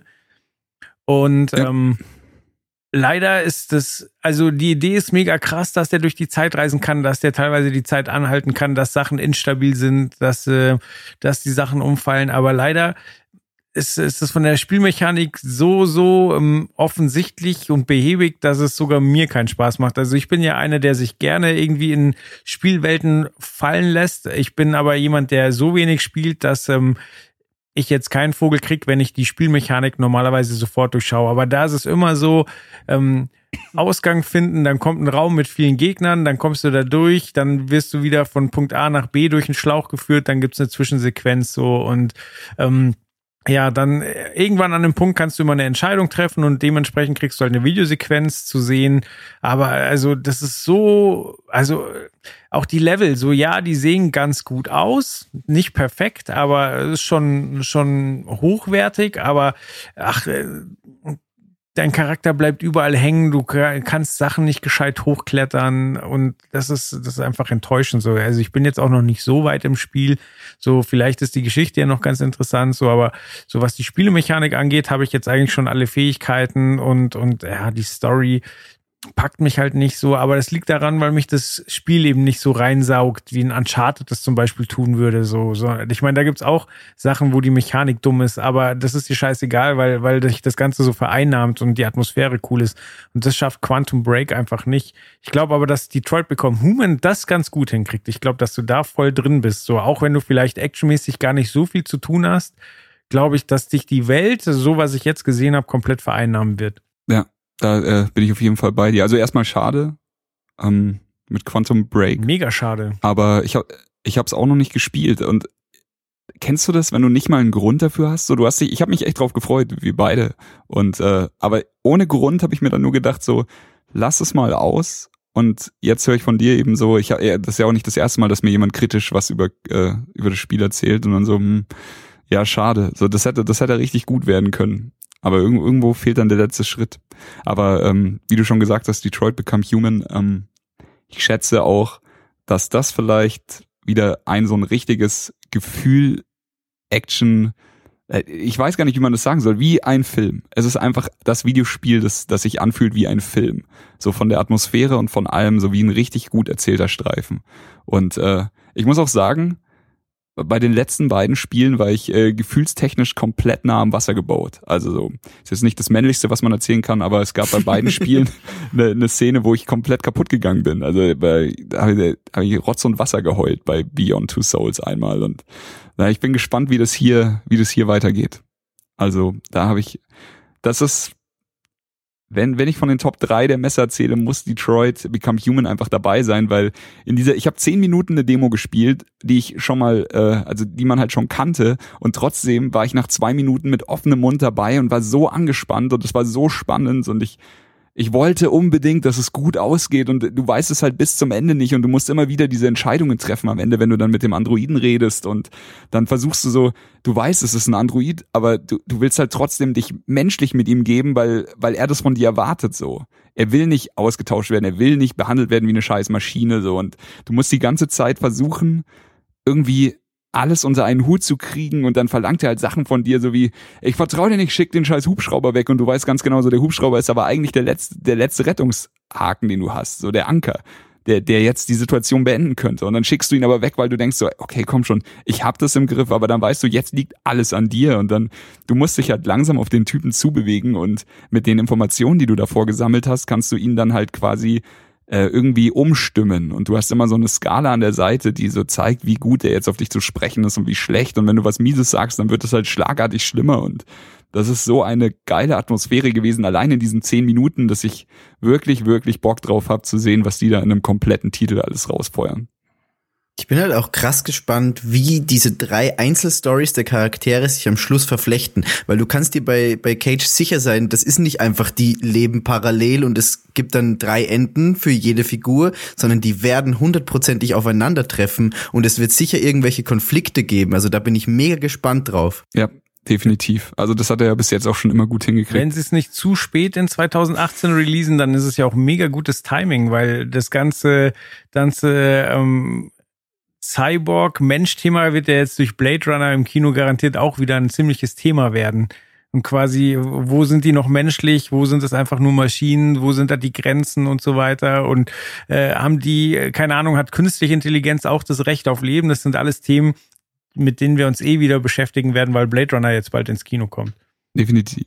Oder hat ja auch Ghost in the Shell vor kurzem erst aufgegriffen, das ganze ja. Ding. Also ja. da haben sie einfach gutes ja. Timing bewiesen, weil das Ding ist ja garantiert schon ein paar Jahre in Entwicklung und äh, ja, da kommt aber aus der Filmindustrie viel Unterstützung. Finde ich auf jeden Fall richtig, richtig cool. Im Gegensatz zu dem nächsten Einspieler, den wir haben, der uns ähm, Christian Gürnt hat ein paar Worte über die Messe gefunden, äh, entschuldigt sich, dass er hier nicht dabei sein kann aber der nimmt gerade äh, Radio Nukular auf. Das äh, werden viele von euch nicht kennen. Das ist so ein kleiner Indie-Podcast, den, äh, den wir auch unterstützen als Trailerschnack natürlich. Und ähm, er hat sich aber nicht nehmen lassen, hat einen kleinen Einspieler für uns bereitgestellt. Genau, da erklärt er das auch nochmal. Ähm, da ist aber auch so, also ein, ein Grund natürlich neben dem internationalen Flair und dem äh, sowieso hervorragenden Charakter von Miggy ähm, ist natürlich auch ein Grund, so der Chris ist halt eingespannt während der Gamescom. Der ist meistens in der Business Booth und muss arbeiten. Klar, verschafft er sich auch einen Überblick, aber der konnte halt jetzt nicht im Detail sich äh, Spiele reinziehen. Und so ging das ja relativ vielen Leuten im Nukuversum. Aber ich finde, wir haben exquisiten Ersatz gefunden. Aber jetzt erstmal zurück zum Chris. Viel Spaß damit. Schönen guten Tag, liebe Trailerschnack-Freunde. Hier ist Christian. Ähm, ich kann leider nicht dabei sein beim eigentlichen Trailerschnack heute, weil ich heute mit den Nukularjungs aufnehme und zwar den Podcast zum Thema Bücher. Eigentlich nehme ich jetzt gerade sogar am Dienstag auf, also einen Tag bevor wir eigentlich aufnehmen würden. Das heißt, wenn ich morgen sterbe, ist das meine letzte Aufnahme. Ob sie dann auch noch verwurstet wird, weiß ich nicht. Aber wie dem auch sei. Ähm, ich wurde gebeten, über die Gamescom zu reden. Und ich möchte über die Gamescom reden. Aber ich möchte nicht über die Gamescom reden im Sinne von, ja, das und das Spiel war geil, das und das äh, Trailerchen war cool. Ich möchte ganz, ganz kurz über die Gamescom reden im Sinne von, ähm, warte, ich muss mal ein Bier aufmachen. Moment, gutes Gösser. Oh, jetzt. Ähm, ich habe heute noch nichts gegessen und nichts getrunken. Doch, getrunken schon, aber nichts gegessen. 50 Kilometer Rad, ein bisschen was gelaufen kam noch nicht zum Essen. So viel zu tun nach der Gamescom. Wie dem auch sei, warte, Schlücken trinken. Ah. Göster ist auch einfach das Beste auf der Welt. Wie dem auch sei. Ähm, ich möchte ganz kurz über die Bedeutung reden, der Gamescom in meinen Augen. Es heißt ja immer neue Rekorde, 250.000 Besucher, 700.000 Besucher, 1,3 Milliarden Besucher. Das ist alles schön und gut. Ähm, auch das mit den Ausstellungen ist schön und gut. Es ist auch schön und gut, wie viele ähm, Blogger und Videoleute und das und das dabei sind. Das ist alles schön und gut. Aber ich muss ganz ehrlich sagen, wenn ich über die Messe gehe, dann ist das nicht das, was ich mit Gaming verbinde. Ich habe schon mal bei Nukular gesagt, ich sage es auch wieder, in diesem Jahr wurde es mir erneut deutlich, wenn ich über die Messe gehe und in den einzelnen Hallen nachsehe, dann sehe ich oftmals verlorene Gestalten, die umherwandern auf der Suche nach T-Shirts. T-Shirts, die man hier geworfen bekommt, da geworfen bekommt, dort geworfen bekommt. Ähm, ich möchte eine ganz kurze Anekdote erzählen. Ich war mit ähm, der guten Julia von Wikia, war ich unterwegs gewesen auf der Gamescom. Ich komme vorbei am Stand von Wargaming. Bei Wargaming arbeiten ähm, einige sehr gute Freunde von mir, beziehungsweise Freunde von mir und Bekannte und so weiter und so fort. Ähm, kann man halten von was man will, ist aber per se eigentlich äh, für das, was es ist, ein gutes Spiel. Macht aber nichts, denn auf der Bühne stand jemand, ähm, der der äh, Monetarisierungsmanager war des Spiels oder so. Auf jeden Fall hat er mit Geld zu tun gehabt und ruft in die Menge, wer will ein T-Shirt? So, die Menge ruft Wargaming, Wargaming, ah, alles schön und gut, passt soweit. Ein bisschen unangenehm, aber naja. Und dann kommt wir zum Punkt, ich habe hier Codes für einen Panzer, irgendeinen besonderen Panzer. Und anstatt zu sagen, hey, dieser coole Panzer ist für mein cooles Spiel, kommt die Ansage, dieser coole Panzer bei eBay 200 Euro. Wer will diesen Code? 200 Euro bei eBay. Und du bist dir so, hey, ganz ehrlich, wenn du schon die Chance hast, dann guck doch, dass dein Spiel cool wegkommt. Das ist natürlich nur ein Beispiel, aber es ist so dieses ähm, Hauptsache irgendwas abgreifen Ding, ähm, was mir einfach nicht gefällt bei der Gamescom. So gerade Hardwarehersteller, die ja per se nicht so viel ähm, ja, die jetzt keine coolen, geilen Trailer zeigen können, beziehungsweise halt sie einfach nicht produzieren ähm, und so weiter und so fort, die müssen irgendwie auffallen. Und da gibt's halt eben ähm, leicht bekleidete Damen, die tanzen und ähm, Sachen werden in die Menge geworfen. Das ist nicht das, was ich mit Gaming verbinde. Ähm, zudem ist es so, man muss auch ganz klar sagen, die Gamescom in diesem Jahr war sehr, sehr mau. Das liegt zum einen natürlich daran, dass es bis auf die Xbox, äh, äh Xbox One X nichts Neues an Hardware gab, großartig. VR ist durch als Thema, ähm, Handhelds sind soweit durch, die neue Switch ist durch und so weiter und so fort. Ähm, da hätte Microsoft noch mehr punkten können, indem sie die Power der Xbox One X mehr in den Mittelpunkt stellen. Das war aber alles schon okay. Ähm, Per se gab es aber einfach keine großartigen Überraschungen und Co., weil die alle auf der E3 schon gezeigt wurden und das jetzt so ein Übergangsjahr ist. Mein persönliches Spieler-Highlight mit war ähm, Call of Duty. World War II. Und wenn ich sage, Call of Duty World War II war eins meiner Spieler-Highlights, wenn nicht sogar das Spieler-Highlights, dann ist es relativ mau im Spielesektor, sage ich mal. Auch wenn ich mich wirklich sehr auf das neue Call of Duty freue. Ähm, was ich aber auch sagen möchte, ist, dass wir als Generation 25, 30 plus uns davon verabschieden müssen, zu glauben, dass die Gamescom wirklich eine Gamescom ist. Weil um Spiele geht's nur noch sekundär. Es geht jetzt natürlich noch, wie früher auch, ähm, darum, Leute zu treffen. Das macht ja jeder von uns. Also man verabredet sich auf der Gamescom, um ach je, ist schon ganz schön spät, ähm, um über, ja, ähm, mit, mit, mit Leuten aus seinen Clans und so weiter und so fort. Ähm, aber die Gamescom ist vor allem eins geworden und das merkt man auch daran, ähm, wie die Protagonisten über die Messe gescheucht werden oder auch ähm, welche Art Tickets es jetzt gibt, also Familientickets und so weiter und so fort. Die Gamescom ist vor allem ähm, ja, im Prinzip der Video Days-Ersatz. Also YouTuber werden über die Messe geworfen. Ähm, da geht es dann aber nicht mehr um Spiele großartig. Es gibt natürlich vereinzelte YouTuber, bei denen es um Spiele geht, aber primär geht es eigentlich nur noch um dieses Influencer-Ding. Und ähm, da muss ich sagen, das ist nicht ganz das, was ich mir wünsche. Klar, die Messe ähm, wird sich breiter aufstellen, diese Brettspielhallen und so weiter und so fort bei den Freunden von Winning Moves, die kriegen immer mehr Fläche. Das ist schon alles gut, aber per se hat es eigentlich nicht mehr viel mit ähm, Videospielen zu tun. Ähm, und der Kultur, die ich früher geliebt habe an kleinere Messen. Ähm, auch die Games Convention früher hat schon Fehler gemacht, aber ich sehe gerade so ein bisschen das Fell davon schwimmen im klassischen Sinne, ähm, dass es da nicht mehr primär um Spiele geht, sondern wer hat den dicksten, größten, tollsten Influencer am Start und die lauteste Menge. Und das ist ein bisschen schade, weil Spiele weitaus mehr sind als ähm, das. So, Empfinde ich zumindest. Ähm, ich wünsche euch ganz, ganz viel Spaß mit den anderen Schnackern noch und ähm, schaut mal, also ja, schaut auf Tour vorbei. Bei Radio Nukular, wir sind auf Tour. 14 Städte, 14 Themen, das wird richtig, richtig toll. November, 2. November bis 17. November, Karten gibt's noch für alles. Ich sag mal so, ein, zwei Städte werden demnächst wohl ausverkauft sein. Und ähm, Küsschen aufs Nüsschen, auf Wiedersehen, oi. So, da hat der gute Chris jetzt natürlich ein ganz schönes Fass aufgemacht.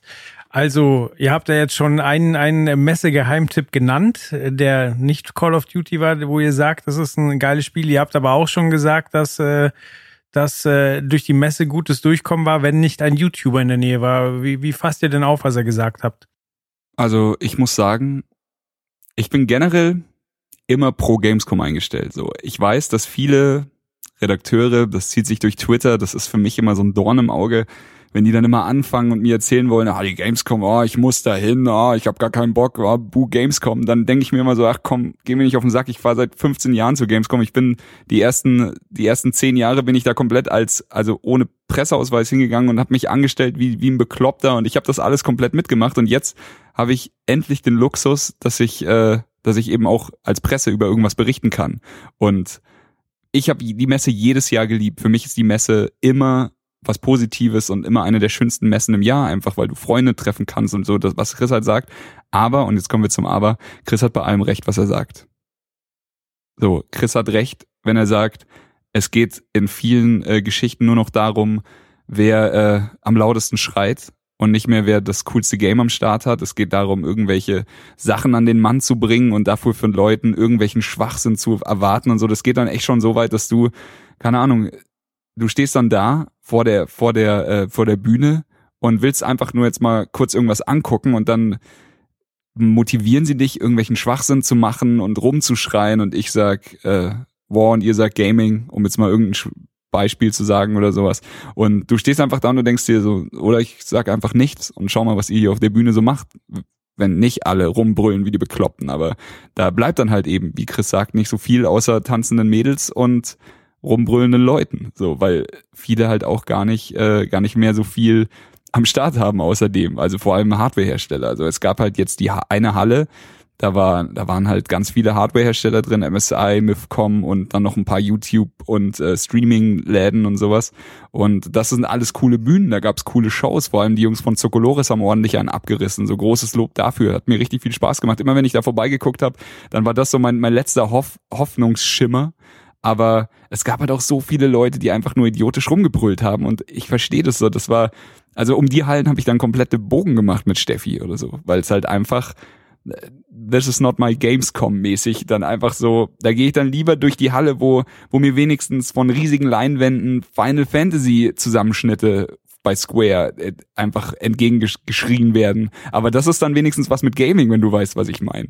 Das ist dann nicht irgendwie ein Typ, der einfach nur sagt, hier, wer will ein T-Shirt oder sowas. Aber ja, das, das zieht sich leider schon äh, viel zu lang durch und es wird jedes Jahr schlimmer. Da das wäre jetzt meine Frage gewesen. Wird es wirklich jedes Jahr schlimmer? Weil ich war zuletzt 2013 auf der Gamescom. Mhm. Ich war aber auch, äh, als die Messe noch in Leipzig war, glaube ich, zweimal da. Äh, das dürfte so um 2007, glaube ich, gewesen sein. Und äh, tendenziell war es so, äh, man musste immer schreien für irgendwelchen Quatsch. So als, als jugendlicher, junger Mensch findet man das vielleicht auch noch geil. Boah, ich geil, ich krieg was zu, umsonst. Und das Einzige, was ich tun muss, ist irgendwie hirnlos rumzuschreien. Ähm, tendenziell würde ich sogar sagen, dass die das Thema Messe-Babes deutlich äh, nachgelassen hat. So, das war früher noch viel, viel massiver und du hattest dann da teilweise Frauen, die du dann halt schüchtern angequatscht hast und dann konnten die nicht mal Deutsch. So. Ja, und nicht mal Englisch genau. teilweise. Aber das, was, ähm, nur kurz, äh, das, was früher die Messe-Babes sind, da hat sich die Messe verselbstständigt und das sind heute die Cosplayerin. Mhm. Und das ist eine absolut positive Entwicklung. So was früher die, äh, die das Klischee, so die, die dicken Nerd-Jungen, die auf der Gamescom sich rumgeschlagen haben wie wir, äh, alleine und sowas, das ist halt heute einfach, das sind viele Pärchen, das sind viele Menschen, also Männer, die mit, mit ihrer Freundin hingehen, der Mann teilweise im Cosplay, aber meistens das Mädel und das ist dann einfach, das ist eine schöne Entwicklung, finde ich. So, es sind viel mehr Frauen da als vielleicht vor zehn Jahren noch. Und die ziehen sich dann hübsch an. Die Messe braucht gar nicht mehr so viele Messe-Babes, weil die hübscheren Cosplay, also die hübscheren Kostüme haben Cosplayerinnen an. Und die ziehen da auch durch die Gänge und sowas. Und das ist auf jeden Fall positiv. Okay, aber das heißt, das äh, T-Shirt-Gewerfe und äh, äh, Parolengeschreie und ist einfach nochmal schlimmer geworden. Und was halt früher ein Musikakt war, der vielleicht am Abend vom Messestand äh, mal kurz für 20 Minuten seinen Auftritt hatte und da seinen Mula mitgenommen hat. Also keine Ahnung, ich habe Olli Banjo auf einer Messe gesehen, ich habe Cool Savage auf der Messe gesehen, ich habe ja. FA auf der Messe gesehen, ähm, aber halt immer für, für so einen äh, halben Stundenslot hier fünf Songs rausballern, dafür die Kohle mitnehmen und halt noch ein paar Autogramme geben und auch T-Shirts. Also ich habe ein Doom 3 T-Shirt, ja. was mir Cool Savage zugeworfen hat. Ähm, aber das heißt, aber ja, die wurden dabei auf der Halfpipe von Tony. Genau. aber äh, das heißt, äh, die wurden dann, also diese Acts wurden ersetzt oder gibt's die immer noch? Oder kommt da halt jetzt ein YouTuber und die die Leute verstopfen da die Gänge, weil sie und der Typ kann nichts mehr, außer dass er einen Channel hat. Also wie ist das heute? Also ich habe ähm, ich habe viele YouTuber gesehen, ich habe viele Influencer und ich mache jetzt immer wieder diese Anführungszeichen. Die die Anführungszeichen mit den Fingern so ähm, habe ich alles gesehen und ich habe relativ wenig in den großen Hallen Leute Zeug reinwerfen sehen. So, wir waren einmal bei Microsoft, weil ähm, ich hatte ich hatte bei dem Fanfest-Gewinnspiel mitgemacht, eigentlich wir alle, und ich hatte das Glück, dass ich relativ äh, früh bei der ersten Auslosung ein Ticket gewonnen habe.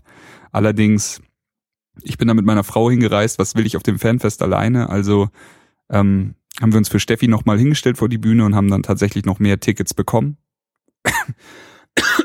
Entschuldigung. Und ähm, das hat ganz gut funktioniert. Da musste man auch ein bisschen rumbrüllen, aber das Übliche halt so. So wie du vorhin gesagt hast, so, du weißt, du willst was von denen, du kriegst was von denen, wenn du laut bist, also brüllst du ein bisschen rum. Das ist so ein bisschen der Pakt mit dem Teufel, den du dann eingehen musst. Aber ich hatte auf gar keinen Fall Bock, da noch, noch mehr rumzuschreien oder sowas. Ist denn vielleicht eher das Problem, dass äh, ich meine, es gab ja schon immer Fachtage und dann Besuchertage und man, also das kennt man auch von anderen Messen. Ich bin ja jedes Jahr auf der Musikmesse und äh, da sind die Aussteller auch ange, teilweise angepisst, aber sie wissen, es gehört halt dazu, wenn dann halt jeder da reinkommt, wenn dann die Schulklassen durchgetrieben werden und wenn halt äh, der Interessierte kommt, da, da weiß man halt, okay, da ist es bums voll. Und wenn du jetzt ein Hersteller von einer PA bist, die irgendwie 125.000 Euro kostet, dann wird es wahrscheinlich der Typ, der gerade mit der S-Bahn angetuckert ist, ähm, eher nicht kaufen. Aber der interessiert sich halt auch dafür, deswegen bedienst du sie halt mit. Und ist äh, das Problem bei der Gamescom vielleicht eher, dass ähm, die Autorisierung der, der Fachbesucher zu lasch ist? Hm. Wie siehst du das, Miggy? Ich glaube, dass nicht das das Problem ist. Also ich stimme euch da auch komplett zu mit allem, was ihr bisher gesagt habt. Die Sache ist nur, ich glaube, dass auch die Besucher selbst ein bisschen mitschuld sind an der ganzen Entwicklung, weil es gäbe eigentlich genug andere Sachen, die man sich angucken kann, wenn man nicht nur bei zum Beispiel, wenn wir beim Beispiel Wargaming bleiben, rumsteht. Sondern es gibt auch die kleinen Hallen, wo eben kleinere Dinge sind. Und es gibt auch in den großen Hallen kleinere Stände, wie zum Beispiel Team 17, wo einfach niemand war. Und das war krass, weil es war in einer großen Halle, wo theoretisch viele Leute sein könnten. Aber die stellen sich halt dann lieber vier Stunden zu Mario oder stellen sich einfach nur zu Wargaming, um irgendeine Maus zu fangen. Und das ist, glaube ich, auch einfach Teil des Problems, dass die Leute das mitmachen und wollen fast schon. Okay. Sehe seh ich genauso. So, also es gab wirklich erschreckend viele Stände dieses Mal, die vielleicht nicht ganz so offensichtlich positioniert sind, aber definitiv da waren, wie ein Crackdown 3, was auch sehr viel Spaß gemacht hat oder so, wo einfach teilweise bist du da hochgegangen und dachtest du, ich gehe zur falschen Seite rein, aber es stand einfach keiner an, weil die Leute irgendwo standen und irgendwelche Shirts fangen wollten oder sowas. Hm. Und dann hat der Christian noch ein Thema angesprochen, ähm, was äh, also er meinte ja hier, wenn Call of Duty sein, sein Messe-Highlight ist, dann läuft was falsch. Hm. Da haben wir jetzt, ich meine, wir haben ja jetzt extra Trailer rausgesucht von Leuten, die vor Ort waren und sich viel angeguckt haben. Also es gibt die Perlen ja auch, aber ist vielleicht der Zeitpunkt der Messe der falsche? Weil es halt doch relativ um, nah ähm, nach der E3 kommt? Das ist, äh, die Gamescom ist natürlich kalkuliert in die Sommerferien gelegt. So hier ah. in Deutschland. So die ähm, das ist meine, meine Meinung. Und ich find's auch ganz geil, weil ich freue mich da im Sommer halt rumzuhängen, so in kurzer Hose und Shirt da rumzulaufen und sowas. Aber und äh, die Messe ist eigentlich immer zu meinem Geburtstag, was dann auch immer ein schöner, schöner Grund ist, so mit irgendwelchen Leuten, die man nur zwei, dreimal im Jahr sieht, dann äh, abzufeiern oder sowas. Aber ist natürlich auch immer schwierig, weil du die E3 deutlich größer als die, als die Gamescom ist und bei der E3, da hauen sie halt die richtig wichtigen Dinge raus. Jetzt haben wir aber hier schon von äh, Blue Byte natürlich, ähm, Anno, ähm, was zur Messe released wurde und äh, jetzt greife ich ein bisschen vor, der nächste Titel, den wir besprechen, ist auch einen Tag vor der Gamescom oder auf der Gamescom released worden. Und das ist für mich auch äh, eine absolute Überraschung gewesen. Vielleicht war ich einfach nur nicht gut vorbereitet, aber ich hatte davor keinen Schimmer, was das ist. Und äh, es hat mein Herz auch im Sturm erobert, muss ich sagen. Die Rede ist vom Biomutant. Spricht man das so aus? Yes, genau. Biomutant. Ähm, genau. Ähm, ja, dann lass doch einfach gleich weitermachen. So, Biomutant, ein Titel von ähm, THQ Nordic. Entwickler ist Experiment 101 und äh, man spielt, ich dachte am Anfang, es ist eine Katze, aber ich habe äh, ich hab nachgelesen, es ist ein, ein mutierter Waschbär, der sehr abgedreht aussieht und es ist, also ich habe das Poster von dem Ding gesehen, da wurde mir gesagt, guck mal, ist neu angekündigt und ich so, okay, muss ich einen Termin haben und äh, dann gab es leider keinen Termin mehr im Pressebereich, aber es gab Fastpasses und wir konnten dann durchgehen und sogar ein paar Worte mit den Entwicklern äh, wechseln. Das kann Miki gleich genauer erzählen. Und ähm, ja, was soll ich sagen? Das Spiel ist abgedreht und für mich mit das Frischeste, was es auf der Messe gegeben hat. So vom Gameplay.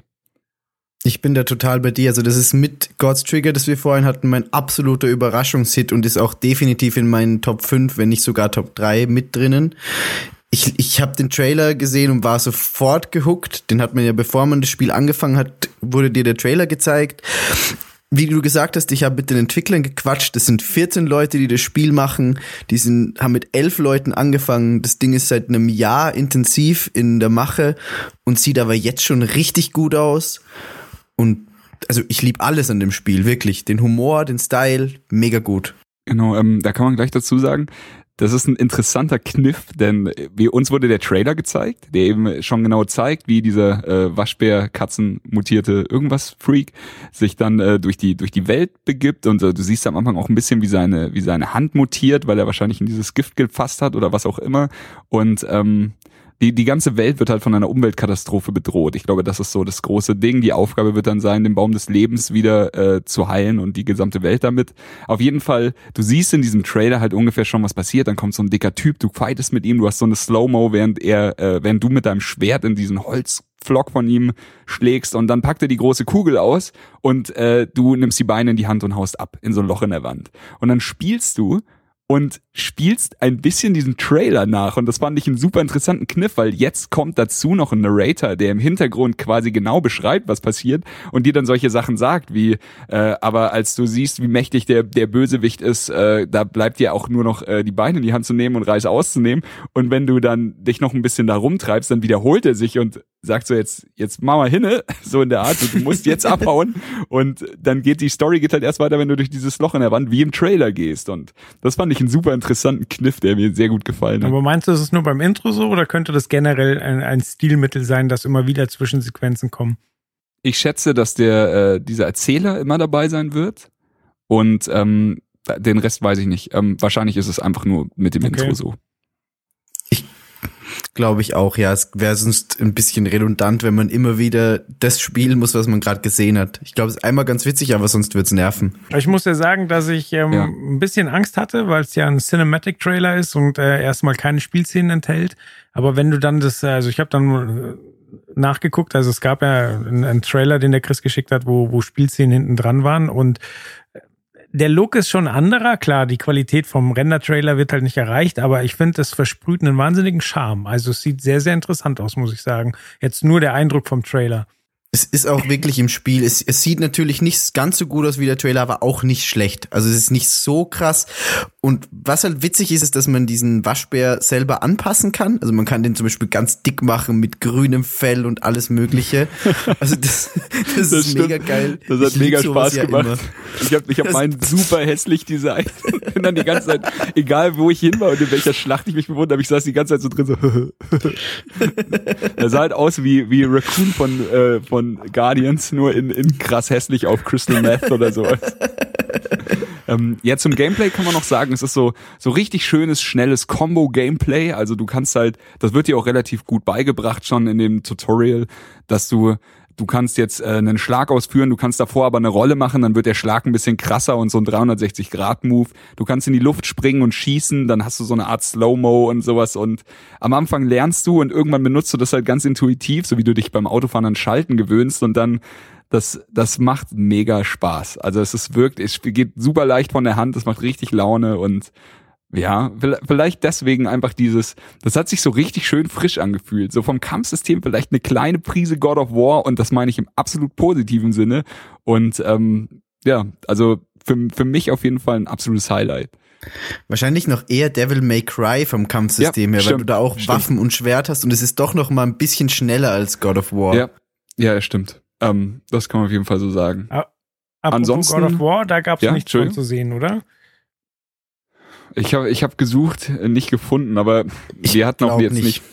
Wir hatten bei Sony auch nicht zu jedem Game Termine, aber ich, ich meine, dass sie damit nicht am Start waren, ehrlich gesagt. Okay.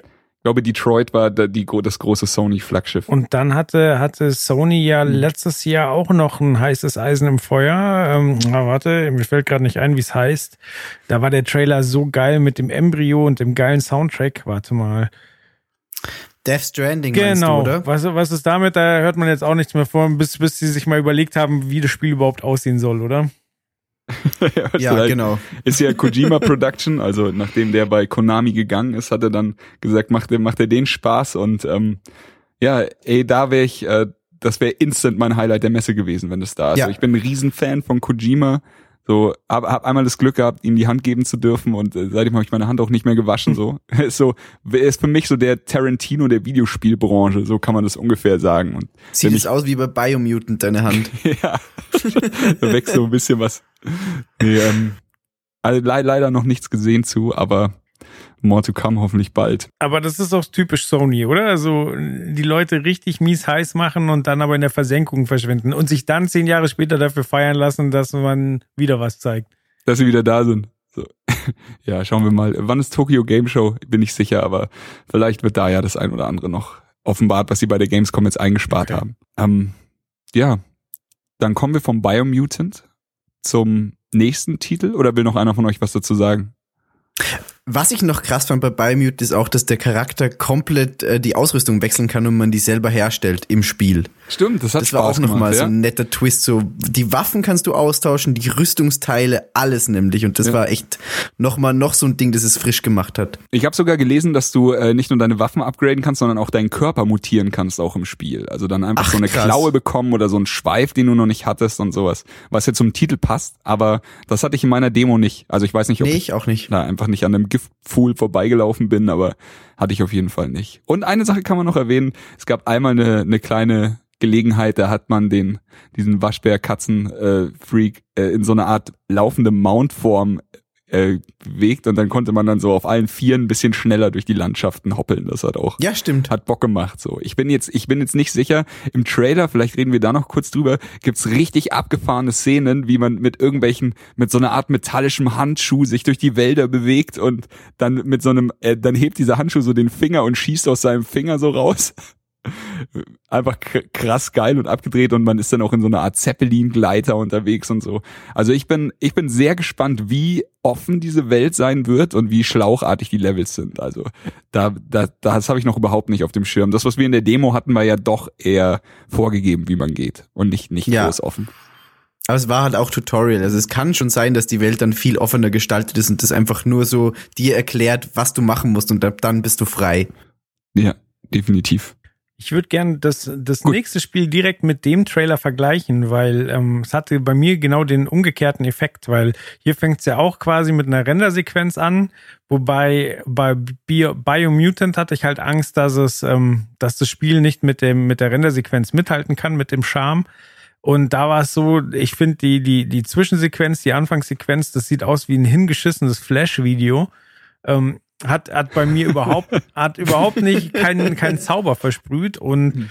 dann so der erste Moment vom, vom Spiel war, war dann auch so, okay, das wird der Flop der heutigen Sendung, was, was mich betrifft, aber es hat dann im Spiel schon Charme. Also diese Katze, die da, äh, die da sitzt und, und die Charaktere, die, die ähm, versprühen schon so eine gewisse Magie und einen, einen, schönen Style im Spiel, aber die, die Sequenzen an sich hatten das bei mir überhaupt nicht transportiert. Das sah für mich wirklich crappy aus. Also Joel redet von The Swords of Ditto. Korrekt. Ähm, ein Spiel von, von Devolver, also Publisher Devolver, die Developer ist uh, One Bit Beyond. Ähm, und ich gebe dir zu 100% recht. Das Ding ist, es gibt keinen anderen Trailer. ich hätte liebend gerne einen Trailer gesucht, der das Gameplay und das, was ich erlebt habe, transportiert, weil das war für mich so ein bisschen schwierig. Ich habe ich hab einen Slot gekriegt bei den Jungs, ich habe ganz lieb gefragt und da war noch was frei. Ich habe gesagt, ey, die Volver, äh, dann nehme ich alles. So, ich liebe die Volver und ähm, passt, passt, gib mir irgendwas. Und dann habe ich eben Swords of Ditto bekommen, bin rein und dann saß da schon ein Entwickler und der Zeichner war auch da und das Spiel, das Gameplay ist der absolute Wahnsinn. Ich saß quasi eine Stunde mit offenem Mund da, hab mit dem Entwickler zusammen im Koop gezockt und komm nach Hause, als will Leuten erzählen, was das für ein Spiel ist und find einfach nur diesen Trailer und denk mir nur so, das Spiel ist so viel besser als dieser Trailer. Okay. Aber okay, hey, ey, wir sind Trailer-Schnack, wir, wir binden Trailer ein, so, wir sind einfache Leute, das ist, was wir tun. aber, aber ich kann ja einfach mal ein bisschen von, von meinem, von meinen Erfahrungen von dem Spiel erzählen und warum ich es hier in die, in die Messe getan, äh, in die, in die Auflistung getan habe. Für mich war es auf jeden Fall was, was ich nicht auf dem Schirm hatte. Und ich wollte jetzt auch nicht hier bei den Trailern einfach nur die großen abfeuern. Deswegen, deswegen fehlt zum Beispiel auch einfach ein Call of Duty, weil zu einem Call of Duty was, was soll man da sagen, was noch nicht gesagt wurde? Aber hier hast du halt einfach ähm, was, was Frisches und was Neues. Also zuallererst, die Grafik sieht aus wie ein schöner Cartoon von früher, wenn du spielst, also die Gameplay-Geschichte. Das ist wie, wie das gemixt mit A Link to the Past. Und das ist ja schon mal auf jeden Fall was, was Spieler anspricht. Dann hast du ein komplettes Koop-Gameplay. Also du spielst zu zweit. Ähm, und das dritte und das Außergewöhnlichste ist, ein Abenteuer dauert nicht länger als zwei Stunden. Ein komplettes Abenteuer. Das heißt, wenn du jetzt mal rumkommst, Joel oder Miggy, dann äh, machen wir uns ein Bierchen auf und dann zocken wir das Abenteuer und dann gehst du nach Hause, bevor es dunkel wird. Es ist jetzt nicht so, dass wir jetzt hier sagen, okay, wir verschreiben uns jetzt die nächsten drei Monate diesem mhm. Spiel. So, wir zocken das Abenteuer und das ist relativ schnell wieder beendet. Es ist in Anführungszeichen ein Roguelike, aber halt auch irgendwie nicht so im, im eigentlichen Was Sinne. Was heißt das? Ähm, man muss sich, ähm, Roguelike-Spiele, du kennst doch bestimmt The Binding of mhm. Isaac oder so, hast du es da was schon gesehen? Also ein Spiel, das sich random gener äh, generiert und wo du, wenn du, wenn du verreckst, einfach wieder von vorne anfängst. So alles, was du mitgenommen hast, ist dein dein Wissen über den Gegnertypen, der dich getötet hat, weil du jetzt weißt, okay, wenn der, wenn er nach zwei Schritten die Stacheln macht, dann versuche ich da beim nächsten Mal auszuweichen. Ja, der schlägt Aber, von ähm, links. Ja, genau, sowas in der Art. Das nimmst du immer mit, aber so richtig viel behältst du halt trotzdem nicht. So, es ist ein bisschen wie Hardcore-Gameplay. Und so ist es hier auch. Also von der Story her ist es so: Du wirst am Strand angespült und du bist der der äh, der Held, der Auserwählte. Da da da da. Ähm, hat man alle schon tausendmal so gehabt. Und alle hundert Jahre gibt es einen Auserwählten. So, du musst äh, irgendeine finstere Hexe besiegen oder sowas, weiß ich jetzt nicht mehr genau. Auf jeden Fall ähm, dann kommt so ein komischer Käfer, labert dich voll und sagt so, hey, komm mit in die Stadt. Und du sagst so, okay, ich komm mit in die Stadt. Und dann gehst du da halt hin. Du, ähm, du spielst eben, wie schon gesagt, im Koop. Ihr seid also zwei Helden. Und in der Stadt erzählt dir dann der Älteste, der ein bisschen aussah wie Muten Roshi, was schon mein Herz erobert hat, erzählt dir dann so, pass auf, hier ist, hier ist das, hier ist das. Ähm, da ist so ein Tempel, da ist so ein Tempel. Und du gehst zu der Statue und die Stadt sieht gut aus, weißt du, es ist halt alles, alles an seinem Platz. Die Leute sind auf, den, auf dem Marktplatz und singen Lieder von dem vergangenen Held, der vor 100 Jahren die Welt gerettet hat. Und du ziehst das Schwert aus dem Slot, aus dem Stein und alles ist cool. Du ziehst los in den ersten kleinen Dungeon. Du hast dann so eine, so eine äh, Welt, so eine Spielwelt wie bei The Link to the Past. Und ähm, dann, dann gehst du in den ersten Dungeon und alles da drin ist halt random. Das Item, das du da findest, ist random die, äh, wie der Dungeon aufgebaut ist, ist random und dann spielst du halt einfach ein bisschen. Zu zweit, Koop macht Mörder Spaß, aber es ist halt das Zelda-Prinzip. Also Raum für Raum, es gibt kleine Rätsel, es gibt Schalter, so mal, keine, wir hatten einen, einen Dungeon, da waren halt rote und äh, blaue Schalter und man musste sie halt immer gegenseitig an- und ausmachen, damit beide dann durchgehen konnten und das war so ein bisschen, bisschen Portal-eske Rätsel. Und wir finden dann am Ende des Dungeons finden wir ein Item. Auch in Zelda-Manier. Es war eine Schallplatte. Ich habe mich gefreut, dachte so geil, eine Schallplatte, die kann man werfen wie ein Bumerang, sie kommt wieder zurück. Und dann gehen wir zurück in die Stadt, geben vielleicht den ein oder anderen, das ein oder andere Goldstück aus holen uns Sticker, die uns in dem Fall aufwerten. Und äh, dann ziehen wir los und zwar in den richtigen Dungeon. Und dann sind wir in den richtigen Dungeon gegangen und der richtige Dungeon hat sich komplett nach dem aufgebaut, was wir im ersten Dungeon bekommen haben, nämlich nach Schallplatten das, was, äh, was der Dungeon jetzt ausgemacht hat, waren Rätsel, die man mit Schallplatten lösen konnte. Das heißt, da waren überall Plattenspieler, je nachdem, wie du da die Schall, da musstest du die Schallplatte draufwerfen, damit dann irgendwelche Türen switchen oder, oder Schalter umgelegt werden und sowas. Und das fand ich einfach sehr, sehr interessant, weil ich sowas noch, ich habe noch nie drüber nachgedacht, ob man sowas einfach mal spielen kann. Aber ähm, du spielst dich dann da durch. Natürlich gibt's dann einen Endboss und natürlich gibt's Bossfights und sowas. Die Entwickler haben gesagt, es, ähm, ich glaube, Release Date ist 2018 und es wird am PC und der PlayStation 4 rauskommen. Gezeichnet ist es wahnsinnig viel schöner, als der Trailer es vermuten lässt. Das habe ich ja schon gesagt. Aber ich kann nur sagen, äh, für mich auf jeden Fall ein absolutes Überraschungsspiel ich bin echt gespannt, wie gut es funktioniert, wie oft man dann diese, diese zwei Stunden Abenteuer angehen wird. Aber ich freue mich, ich freue mich mega drauf, da mit Kumpels und auch mit Steffi mal äh, loszuziehen und einfach nur am Abend einfach so ein Ding durchzuzocken oder so. Okay, cool. Wie viel Zelda-Feeling steckt wirklich in dem Spiel? Das ist meine brennende Frage. Mhm. Ich habe jetzt nur, ähm, wir hatten einen Ein-Stunden-Slot und wir haben Content durchgeboxt, für den du dir normalerweise zwei Stunden Zeit lässt. Das ging dadurch ganz gut, dass wir etwas overpowered waren. Also du hattest schon ein paar geile Items. Du kannst dir dann halt auch geilere Items irgendwie mitnehmen. Da bin ich noch nicht sicher, wie du sie dann in das nächste Ding transportierst, aber wir hatten zum Beispiel so einen riesigen Fuß wie bei Mom von Isaac, der dann so von oben aus dem Bild kommt und Leute zerstampft. Es ist ein bisschen abgedrehter als jetzt eine Link to the Past, aber ich schätze, dass du so viel Zelda-Feeling da drin hast, wie es eben geht für ein Zwei-Stunden-Abenteuer. Also jeder, der schon mal einen Zelda-Teil gespielt hat, der weiß, da hängt auch viel diese ganze Zeit dran, die du in dieser Welt verbringst und sowas. Und das ist natürlich dann nicht gegeben. Also du wirst da halt nicht 40 Stunden irgendwie in einem Abenteuer Klar. brauchen, es sei denn, du machst viel falsch. Aber ähm, eine letzte Sache, die ich jetzt fast vergessen hätte, ist, wie wir haben ja gesagt, wenn man stirbt, ist man tot, dann läuft man nicht wieder hin und hat ein zweites Leben, dann ist das Abenteuer verkackt. Also die Hexe hat gewonnen, die Hexe Mormo. Und ähm, der, der Sack, den wir dabei hatten mit unserem Hab und Gut, wird an dieser Stelle liegen bleiben, aber wir wachen 100 Jahre später auf. Und dann äh, kommt wieder der Käfer und sagt uns, hey komm, geh in die Stadt. Und dann gehst du in die Stadt, aber die Stadt ist halt schon so ein bisschen zerfallen. So, es ist überall mehr Dunkelheit, die Leute singen keine fröhlichen Lieder, die Statue von dem Helden, die wir einst gesehen haben, ist zerfallen und so. Es hat alles Konsequenzen. Also wenn du es versaust, dann, dann ist auf jeden Fall alles finsterer und die, die Welt ist in Mitleidenschaft gezogen worden. Es gibt mehr Gegner, es gibt äh, ab, absolut, ähm, also auf jeden Fall einige Konsequenzen. Ich konnte es jetzt nicht sehen, wir haben nur ein, ein Playthrough gemacht und wir haben es tatsächlich geschafft, aber das war auf jeden Fall interessant für mich. Das klingt ja ganz schön hart. Das heißt, wenn du ein Kackspieler bist, wird das Spiel auch noch schwerer. Richtig, dann wird das Spiel noch schwerer und äh, die, Welt wird dir, wird dir zeigen, dass sie nicht glücklich ist mit dem, mit, mit dem, deiner Performance. Ja, so, das haben wir uns anders vorgestellt vom auserwählten Helden. Sehr gut. Ja, ähm, auf jeden Fall ist das äh, ein Titel, den ich auch vor der Messe nicht so auf dem Schirm hatte und jetzt freue ich mich drauf, darüber mehr zu erfahren. Und ein klassischer Fall vom, äh, vom nicht vom Trailer ab, abschrecken lassen. Ja. Allerdings ist es auch, to be fair, ich will jetzt nicht die ganze Zeit nur positiv äh, daherreden, es ist auch ein Titel, der mich sehr schwer enttäuschen kann. Also so, wenn das, was ich jetzt gesehen habe, alles ist, dann weiß ich nicht, ob ich das Spiel mehr als viermal durchspielen würde. Und das wäre vielleicht schon viel.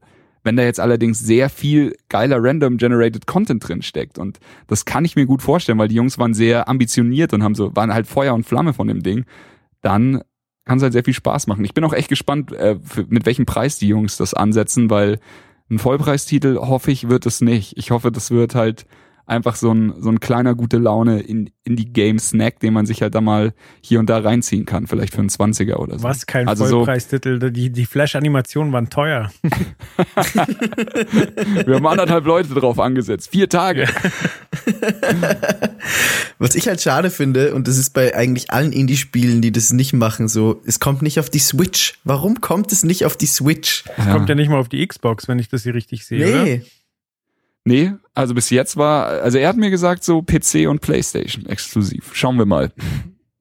Also, also ich hoffe, dass es auf die Switch kommt, weil das, die ist einfach gemacht für solche das Roguelike zwei das Stunden. Das habe ich auch Dinge. gesagt, ja. Ja, genau. Das wäre perfekt so. Wir fahren Zug, ein Controller du, ein Controller ich und dann gib ihm. Dann spielen wir ja, einfach mal genau. ein Abenteuer durch. müssen wir mal gucken. Aber ähm, ja, ich bin gespannt, ob mich das Spiel, ob das nicht hier der Titel sein wird und da gibt's ja auch immer immer wieder welche so wie es ist wie wie bei Trailern bei Filmen du freust dich auf manche Dinge und dann kommen sie raus und du bist mega enttäuscht und äh, das Swords of Ditto hätte das Potenzial bei mir großes Enttäuschen auszulösen ich glaube, das hat aber auch der nächste Titel, oder? Auf jeden da Fall. Wir, da können wir auf jeden Fall ausschließen, dass die Anfangssequenz mit Flash erstellt wurde. Das, das definitiv, ja. Der nächste Titel, der achte Titel jetzt schon im Bunde, ist Assassin's Creed Origins.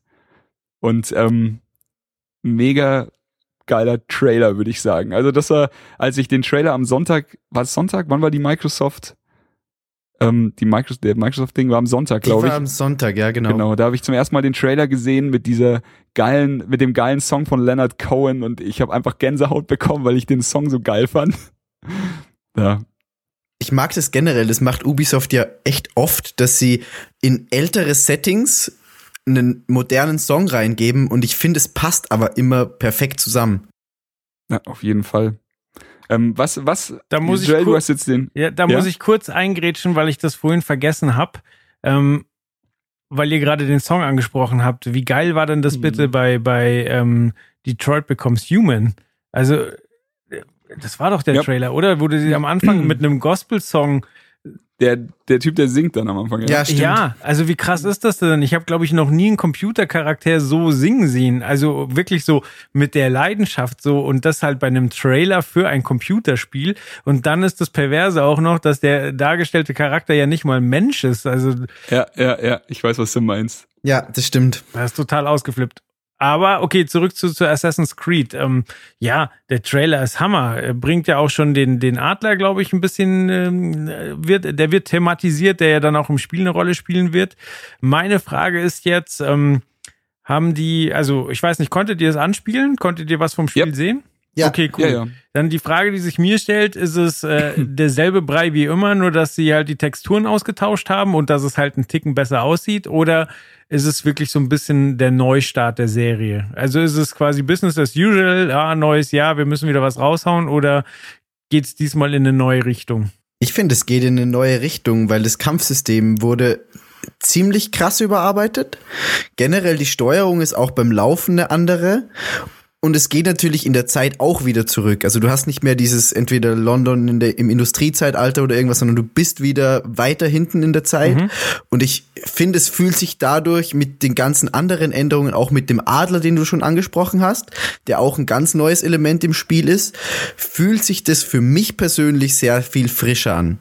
Okay. Ja, ich bin da komplett bei euch. Also so, mich hatte das Spiel also ich mache da ja immer keinen Hehl draus, dass ich jetzt äh, Assassin's Creed nicht so äh, die Neuerfindung des Rades finde, aber ähm, mich hatte das Spiel, als ich als ich mitgekriegt habe, dass sie die Steuerung ändern. Also speziell im Kampf, weil bis jetzt war es ja immer so, du suchst Streit mit zwei bis beliebig, keine Ahnung, sag 16 Leuten, stehst in der Mitte, kommt einer auf dich zu, du drückst eine Taste und hast ihn getötet. Also es ist jetzt so, meiner Meinung nach kannst du dir den Control auch gegen den Kopf schlagen und du würdest den Konflikt gewinnen. Und jetzt ist es echt so, dass du ein bisschen in die Richtung Dark Souls Steuerung gehst. Vielleicht rede ich mir das auch nur ein, aber du hast halt eine, eine langsame Attacke und eine schnelle Attacke.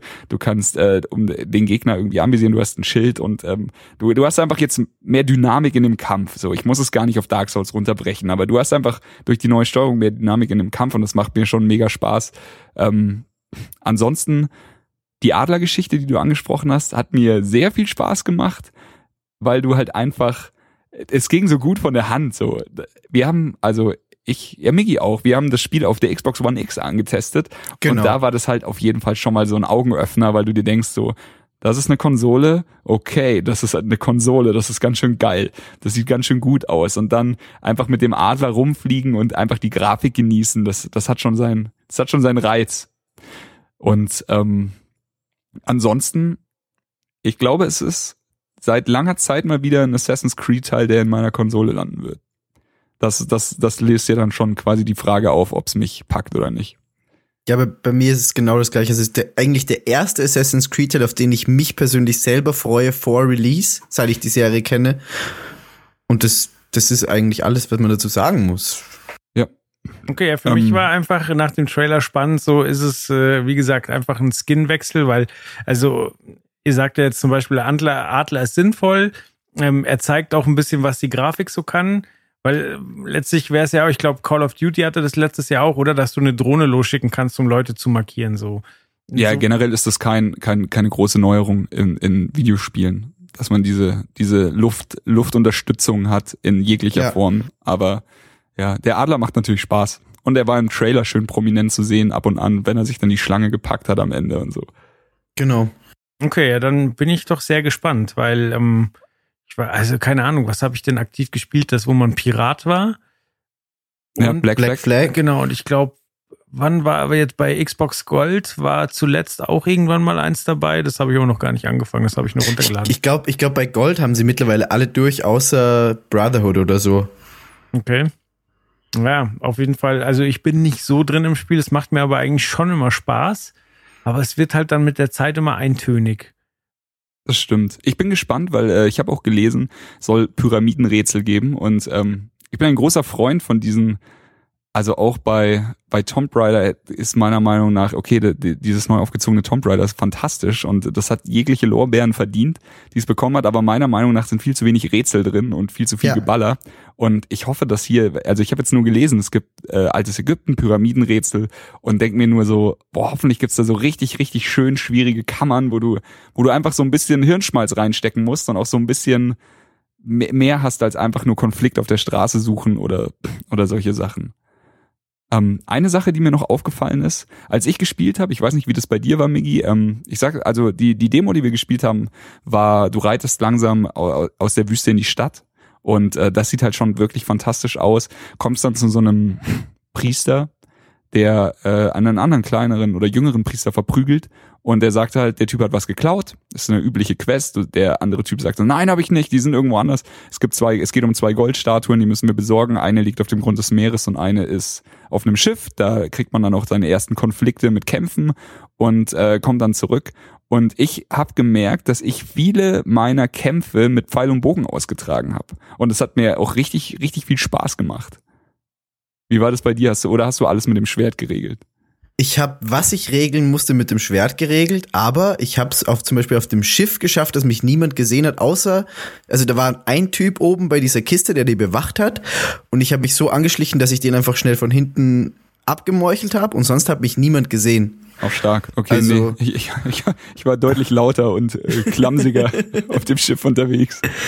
Aber nee. das finde ich auch geil, dass du da dann quasi mehrere Herangehensweisen hast. Also normalerweise war Assassin's Creed immer, du wirst entdeckt und dann bist du aufgeschmissen. Ja. Aber wenn es hier so ist, du wirst entdeckt, kannst dich aber trotzdem noch wehren mit dem neuen Kampfsystem, finde ich es perfekt. Ich hatte, äh, also ich hatte riesen Konflikt auf dem Schiff und bin dann hoch auf den, also den Mast hochgeklettert und da oben war so eine, so eine breitere Ebene, sowas wie so ein Kreis, wie eine Mini-Arena. Und da sind dann immer Leute hochgekommen und dann hatten wir immer so ein, so ein Fight bis zum Tod da oben.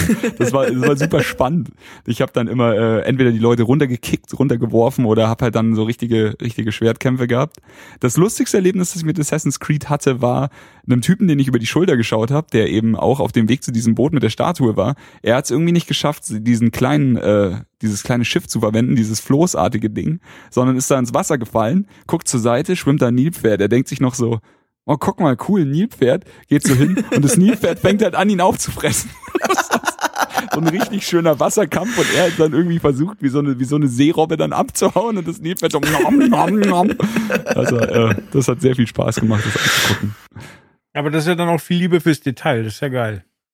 Ja, genau. Also da, da habe ich äh, viel gelacht und das hat mir gefallen. Und kommt ja noch dieses Jahr, oder? Genau, Assassin's Creed kommt am 27.10. dieses Jahres. Aber äh, genau, viele Titel, also die, die wir auf der Messe gesehen haben, wie schon angesprochen, die äh, kommen jetzt dann bald raus. Auch so, der nächste, den wir jetzt spielen, Cuphead. Und auf äh, den haben wir lange gewartet.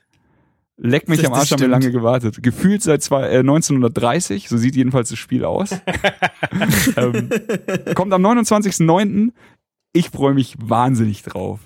Ich glaube aber, äh, Cuphead war ja noch auf der Messe, als du noch darum gelaufen bist, Joel, oder? Oder hast Stimmt, du 2013, ja. Ich glaube, also das haben sie zum Launch der Xbox One haben sie das schon gezeigt oder bin ich jetzt falsch? Ey, äh, es ist auf jeden Fall realistisch. Gefühlt bestimmt. Ja.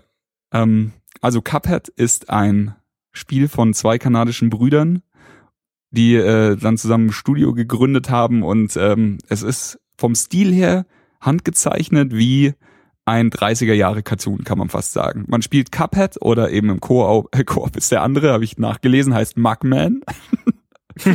Auch sehr schön.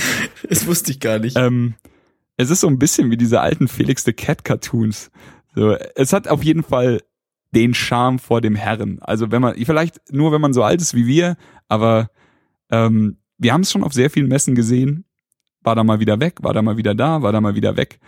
Auf jeden Fall jetzt ist es kurz vor der Fertigstellung und wenn du mich fragst, es ist immer gut, einem Studio zu sagen, pass auf, mach dein Spiel fertig, bevor du es releast. Weil was, was ja. nützt mir die, die gute Idee und den, der, der charmante Style, wenn das Spiel dann aber sich nicht rund anfühlt.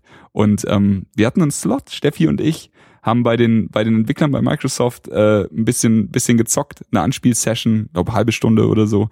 Und es fühlt sich so gut an. Es macht so viel Spaß und es ist höllenschwer. Und du übertreibst nicht, wenn du sagst höllenschwer. Also es ist wirklich wow. Ja. Also ähm, ich kann jetzt einfach mal von unseren von unseren Erfahrungen erzählen. Also Steffi und ich haben Koop gespielt. Wir waren die einzigen in dem Laden, also bei dem Anspieltermin, die Koop gespielt haben und ähm, sind ins Level gegangen es ist so, du spielst halt diese, diese Tassenköpfe und du schießt aus deinen Händen. Also stell dir einfach vor, du machst so eine super coole Spider-Man 3 Geste in irgendeine Richtung und machst so mit der Handpistole und schießt irgendwo hin und dann kommt da tatsächlich was raus. Wie Mega Man, so, oder? So ein bisschen. So. Und ähm, du hast zwei verschiedene Schussarten. Du hast einmal den, den Single-Schuss nach geradeaus und du hast so einen Triple-Schuss, der so ein bisschen in so einem Fächer aufgeht.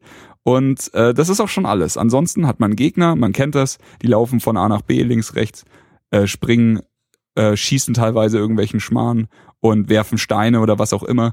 Und es ist fair, aber schwer, sagen wir es einfach so.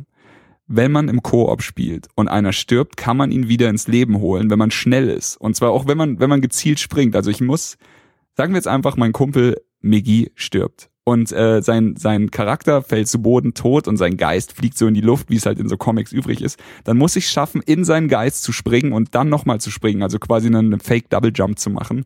Wenn ich das richtig time und richtig hinkriege, dann steht Miggy wieder da mit einem HP. Man kann sich unendlich am Leben halten. Allerdings wird man mit so viel Schmarrn und Scheiße beschossen, dass es sehr schwer ist, überhaupt immer in der Nähe voneinander zu sein. Weil im ja. Endeffekt bist du nur am Ausweichen von irgendwelchem Zeug und versuchst hier und da noch einen Schuss anzubringen. Ach, und dann, ähm, die Level sind schwer. Wir haben es geschafft, eins zu beenden, aber auch erst gegen Ende der Anspielsession.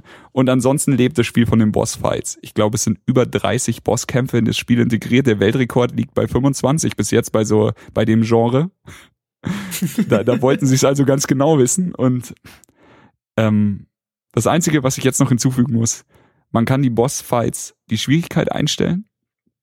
Also bei den Bossfights, man kann sagen, man spielt ihn regular, was in dem Fall der Hard Mode ist, und man kann sagen, man spielt sie simpel. Die simplen sind auch nicht simpel, glaubt mir. Aber die simplen sind ganz gut, um die äh, Phasen zu lernen, die der Boss hat. Und im Regular-Modus kommt dann meistens noch eine Phase hinzu, der hält mehr aus und sowas. Und das ist dann einfach ein Learning by Doing und dann irgendwann sich absprechen und immer gucken, pass auf, in der Phase verhalten wir uns so, in der Phase verhalten wir uns so. So kann man sich vielleicht noch gegenseitig helfen. Und Steffi und ich haben uns dann auch immer gegenseitig Tipps gegeben und als wir das erste Mal den Boss geschafft haben, waren wir so Mörder drauf konzentriert, dass wir überhaupt nicht gemerkt haben, dass uns gerade die ganzen Entwickler dann zugucken, die da in dem Raum mit uns waren. Und als wir den geschafft haben, Steffi und ich jubeln so und auf einmal hinter uns alle, ja! Yeah! Und dann haben sie mitgejubelt. Ach, das war schön. Also das ist auf jeden Fall auch ein ganz, ganz guter Herzens, äh, äh Herzenstitel für mich.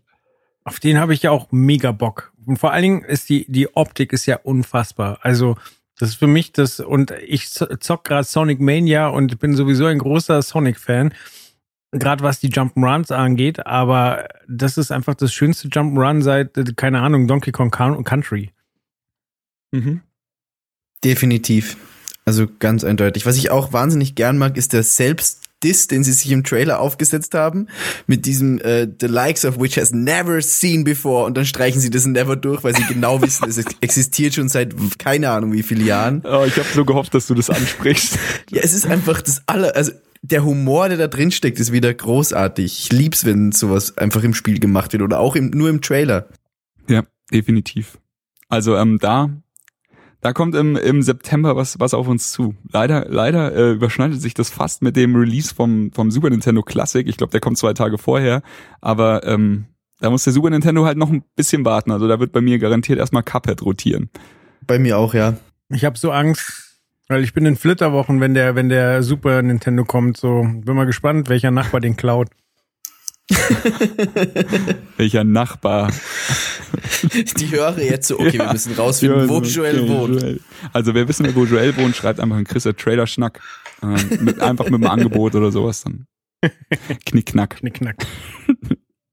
gut, ähm, gut, Cuphead erscheint für PC und Xbox, das sollte man vielleicht noch dazu sagen. Und ich denke, wer den Trailer sieht, der hat genau den Eindruck, wie sich dieses Spiel, äh, wie dieses Spiel funktionieren wird. Es ist auch wahnsinnig viel Gameplay im Trailer. Also die ballern da echt viel Szenen schon raus. Ja, aber ich glaube, sie haben einfach mittlerweile. So, weißt du, was ich meine? Die haben fucking 30 Bosse so. Das ist wie ja. das ist wie Dark Souls 2 mit allen DLCs so ungefähr. Und es sind ja nicht nur die Bosse, sondern es kommen ja auch noch normale Levels dazu. Richtig. Ähm, was man noch sagen kann, es gibt noch ein Item-System. Ich habe nicht viel Zeit damit verbracht, aber es gibt Händler und man kann Sachen, ich schätze, dass du bei Bossen dann einfach Münzen kriegst oder sowas, die kannst du dann bei Händlern ausgeben und ähm, kannst dir dann Items besorgen, die dir das Leben vielleicht ein bisschen erleichtern. So, vielleicht hast du dann 4 HP statt 3 HP oder sowas. Aber das werden wir alles sehen, wenn es wieder am 29.09. rauskommt. Ja. So, und jetzt kommen wir oder willst du noch was sagen? Nee, ich komme einfach nicht drauf klar, wie gut das eingefangen ist. Diese, also, das ist ja der Zeichentrickstil irgendwie so der, der 30er, 40er Jahre, so zu dem Beginn von Walt Disney, wo man sich quasi noch ähm, viele runde Formen rausgesucht hat und eben, äh, um diese Bewegung zu simulieren, halt auch wie bei GIFs immer so dieselben Bewegungen sind. Und das, äh, diese Bewegungsabläufe kriegt das Spiel einfach so dermaßen gut hin. Und ich weiß nicht, wie, wie wenn man es richtig spielt, so ist da irgendwie auch so ein Filter drüber. Also äh, fühlt es sich wirklich nach Zeichentrick an oder sind es nur die Animationen, die es vermitteln? Also ich finde, es, es fühlt sich genau an wie das, was es sein will. So ein handgezeichneter Cartoon und du, du musst dir immer wieder in, in Erinnerung rufen, dass du gerade steuerst, okay. weil es einfach so geil aussieht. Ja. Cool, ja, dann bin ich durch. Ich, ich will's haben, ich bin glücklich, kann weitergehen. Sehr gut. Dann kommen wir zum zehnten von zehn, zum letzten Spiel, äh, zum letzten Trailer für heute und auch ein Spiel, auf das ich mich sehr freue. Und ich bin, ich bin vor allem gespannt, was Joel dazu sagt, weil ich glaube, so viele Berührungspunkte hat er noch nicht damit. Das Spiel, worum wir, äh, worum es jetzt geht, ist Monster Hunter World. Ähm, ein Teil, ein Titel von Capcom. Monster Hunter ist eine, eine Serie, die es schon lange gibt im Videospielbereich, hat ganz viele Hardcore-Fans, aber ebenso viele Leute, die von Monster Hunter bisher abgeschreckt waren, weil es halt eher japanisch ist und eher schwer zugänglich und einer von diesen Titeln, wo man sich erstmal äh, ein halbes Jahrhundert reinfuchsen muss, bevor man anfängt, da wirklich äh, Spaß und, und Spielfreude draus zu ziehen und sowas. Jetzt kommt das Spiel allerdings zu uns nach, ich sag mal, in den europäischen Raum und äh, wird etwas vereinfacht so. Die Japaner denken ja eh immer, wir kriegen nichts auf die Reihe, also wird das Spiel bisschen vereinfacht und wird für uns zugänglicher gemacht. Monster Hunter World erscheint irgendwann, ich glaube Anfang 2018 und äh, ich bin echt gespannt, was du zum Trailer sagst, Joel. Also es sieht megamäßig aus, aber ich äh, schätze, glaube ich, ziemlich genau ein, wie das für mich laufen wird. So, also ich sehe den Trailer, ich bin beeindruckt, es sind riesige Monster, aber es ist genau so ein Spiel, was für mich einfach viel zu zeitaufwendig ist. Das heißt, ich werde, werde ähm, mich zwei Stunden neben dich hocken, du wirst schon ein paar Speicherpunkte haben und du wirst mir einfach geilen Scheiß zeigen und ich werde beeindruckt sein und werde dann glücklich wieder nach Hause fahren, ohne Lust zu verspüren, es selber zu spielen. Ja, so Dark Souls-mäßig dann wahrscheinlich, oder? Na, Dark Souls fand ich optisch gar nicht so ansprechend. Dark Souls hat mich bei deinem Junggesellenabschied abgeholt, als wir es auf einer Kinoleinwand gespielt haben. Da habe ich plötzlich dann gesehen, wie schön das ist, aber so auf einem Hast du das Licht gesehen? Ja. ja, ja, aber auch da so, okay, so das war wirklich krass, das war laut, das war riesig, das sah geil aus so, aber da, dann war es für mich auch schon wieder genug. Da war nie so der Reflex, oh, das will ich jetzt auch zocken, sondern das war einfach so bewundernd zugucken und ähm, also ich glaube, dass mir die, die Welt von Monster Hunter schon mehr gefallen würde. Wenn ich das richtig verstanden habe, bewegst du dich ja einfach über die Welt. Ähm, kannst, äh, siehst Monster, musst aber nicht zwingend äh, versuchen, die zu legen, sondern du kannst auch einschätzen, so, ah, okay, bin ich noch zu schwach für, ich gehe woanders hin, ich mache lieber ein paar kleinere Monster platt. Ich weiß nicht, inwiefern genau. man da levelt, also kriegt man irgendwie, ist ein Skillset, wenn man Monster legt und kann dann zum nächstgrößeren oder, oder wie, wie steigert man sich im Spiel? Das ist recht interessant. Ähm, ja, Miki, kannst gerne erzählen, wenn du magst. Es ist, es ist eine riesengroße Truhe, die, die da gerade aufgemacht wird, die, nur bei der einen Frage. Weil, also, du hast nicht wirklich ein Level oder irgendwas, aber du levelst über deine Ausrüstung. Die Ausrüstung musst du dir allerdings immer selbst zusammenbauen, wenn du wirklich gute Ausrüstung haben willst. Also du ziehst los und musst wissen, von welchem Monster du welche Zutaten brauchst, um dir die beste Rüstung für die diversen Aufträge zu bauen. Und du brauchst auch immer mehrere Sets von Ausrüstung, weil zum Beispiel, wenn du in der Wüste bist, ist es dir mit der schweren Rüstung vielleicht zu heiß. Wenn du bei einem Eisding bist, brauchst du irgendwas, was dich wärmt. Ach, und es soll aber trotzdem stark sein und du brauchst vielleicht Blitzresistenz für das eine Monster und für das andere Monster nicht. Also deswegen sage ich, ist eine riesengroße Truhe, aber man levelt eigentlich über die Ausrüstung. Aber äh, droppt das Monster dann einfach eine Winterjacke oder oder äh, Fell oder oder muss ich wirklich hier die die ähm, vom, vom Reptil irgendwie den Fußnagel schnappen und die Zähne vom Reißwolf oder äh, keine Ahnung. Ja, genau so, genau so ungefähr. Genau so, ja. Okay. Also du du siehst schon jetzt sagen wir mal, du willst jetzt keine Ahnung, du, du weißt, das nächste Gebiet ist ein Eisgebiet. Dann besorgst du dir halt im vorherigen Gebiet, da läuft jetzt so ein, so ein Viech rum, riesengroß und hat halt so einen krassen Pelz. Dann weißt du schon so, okay, daraus kann ich mir bestimmt was Warmes mhm. machen. Mhm. Du siehst es natürlich auch schon veranschaulicht in der Stadt. Also so, da kann man dann schon so ungefähr spekulieren, was man wie, wo, in welche Richtung upgraden kann.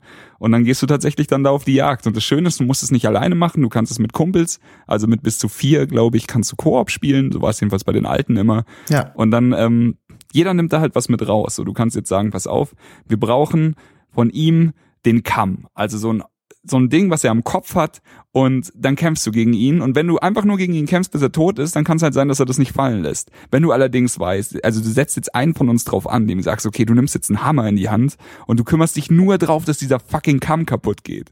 Dann haut der dem Monster halt den Kamm zu Brei, dann macht's irgendwann echt so Knacks und du siehst, dass der Kamm halt gebrochen ist und du weißt, wenn du jetzt das Monster tötest, dann lässt er zu ziemlich 100 Prozent diesen Kamm eben fallen, den du mir jetzt kaputtgeschlagen hast.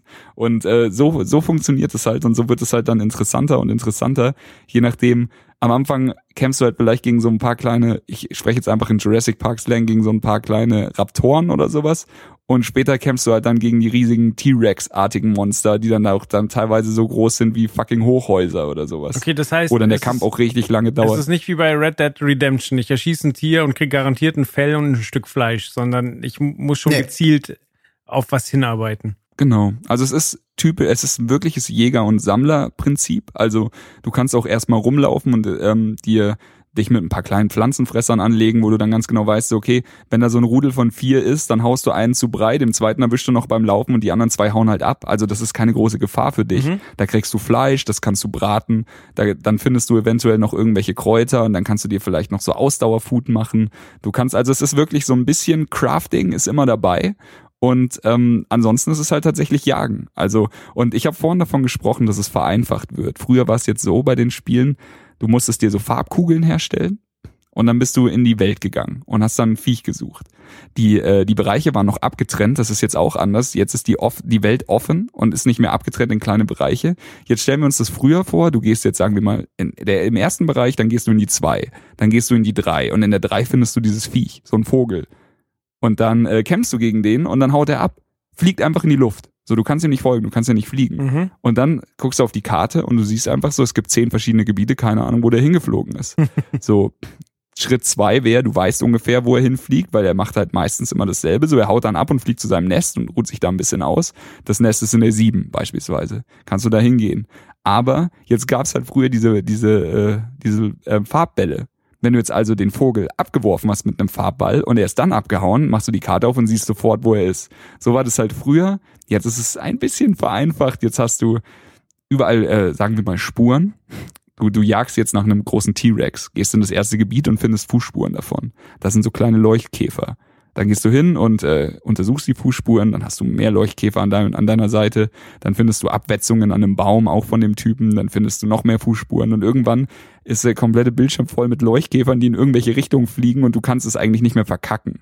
Also, das geht jetzt dann schon wie, wie so ein Pfeil, der dir dann in eine Richtung zeigt und sagt so, hey, komm schon, geh hier lang, du musst hier lang gehen, Mann, der ist da hinten, glaub mir. Und äh, ich hoffe inständig, dass man dass das jetzt nur in der, in der Tutorial-Mission so stark war, weil sonst, ähm, ich würde gerne mehr, mehr suchen.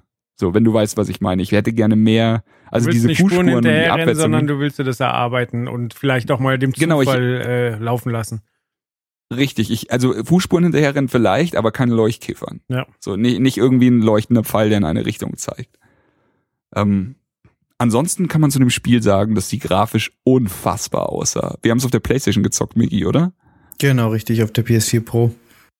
Also das war ähm, vom anderen Stern. Das äh, hat mich hat mich sehr glücklich gemacht. Die Kämpfe haben sich für mich so angefühlt wie früher, vielleicht ein Ticken einfacher, aber da, da weiß man halt auch nicht, wie krass der Charakter gerade ausgerüstet ist für das Gebiet. Ähm, hat auf jeden Fall sehr viel Spaß gemacht. Früher war es halt so, dass du noch ein bisschen in Mitleidenschaft gezogen wurdest, dadurch, dass du es auf einem 3DS gezockt hast und da hast du ja für die Kamera nur so einen kleinen Krüppelnubbel und jetzt hast du halt einen richtigen Controller in der Hand, einen PlayStation Controller, wo, wo man nicht dran mäkeln kann und das funktioniert natürlich jetzt auch einfach ein bisschen besser.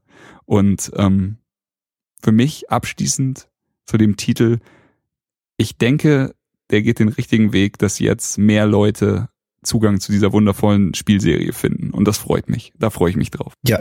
Und es kommt auch für Xbox One X, muss man auch dazu sagen. Oh, oh Also- ja, ich werde mir das garantiert auf der Xbox kaufen. Wir müssen jetzt auch. anfangen, uns Spiele auf der Xbox zu kaufen, weil wenn wir uns dann die Xbox One X holen, dann können wir die ganzen Spiele ja dann mitnehmen. Wir müssen Das ist richtig. Aber ich glaube, Monster Hunter kommt ja sogar nach der Xbox One X. ja, definitiv. Ja. Stimmt. Es ist gar nicht mehr so lange hin zur Xbox One X.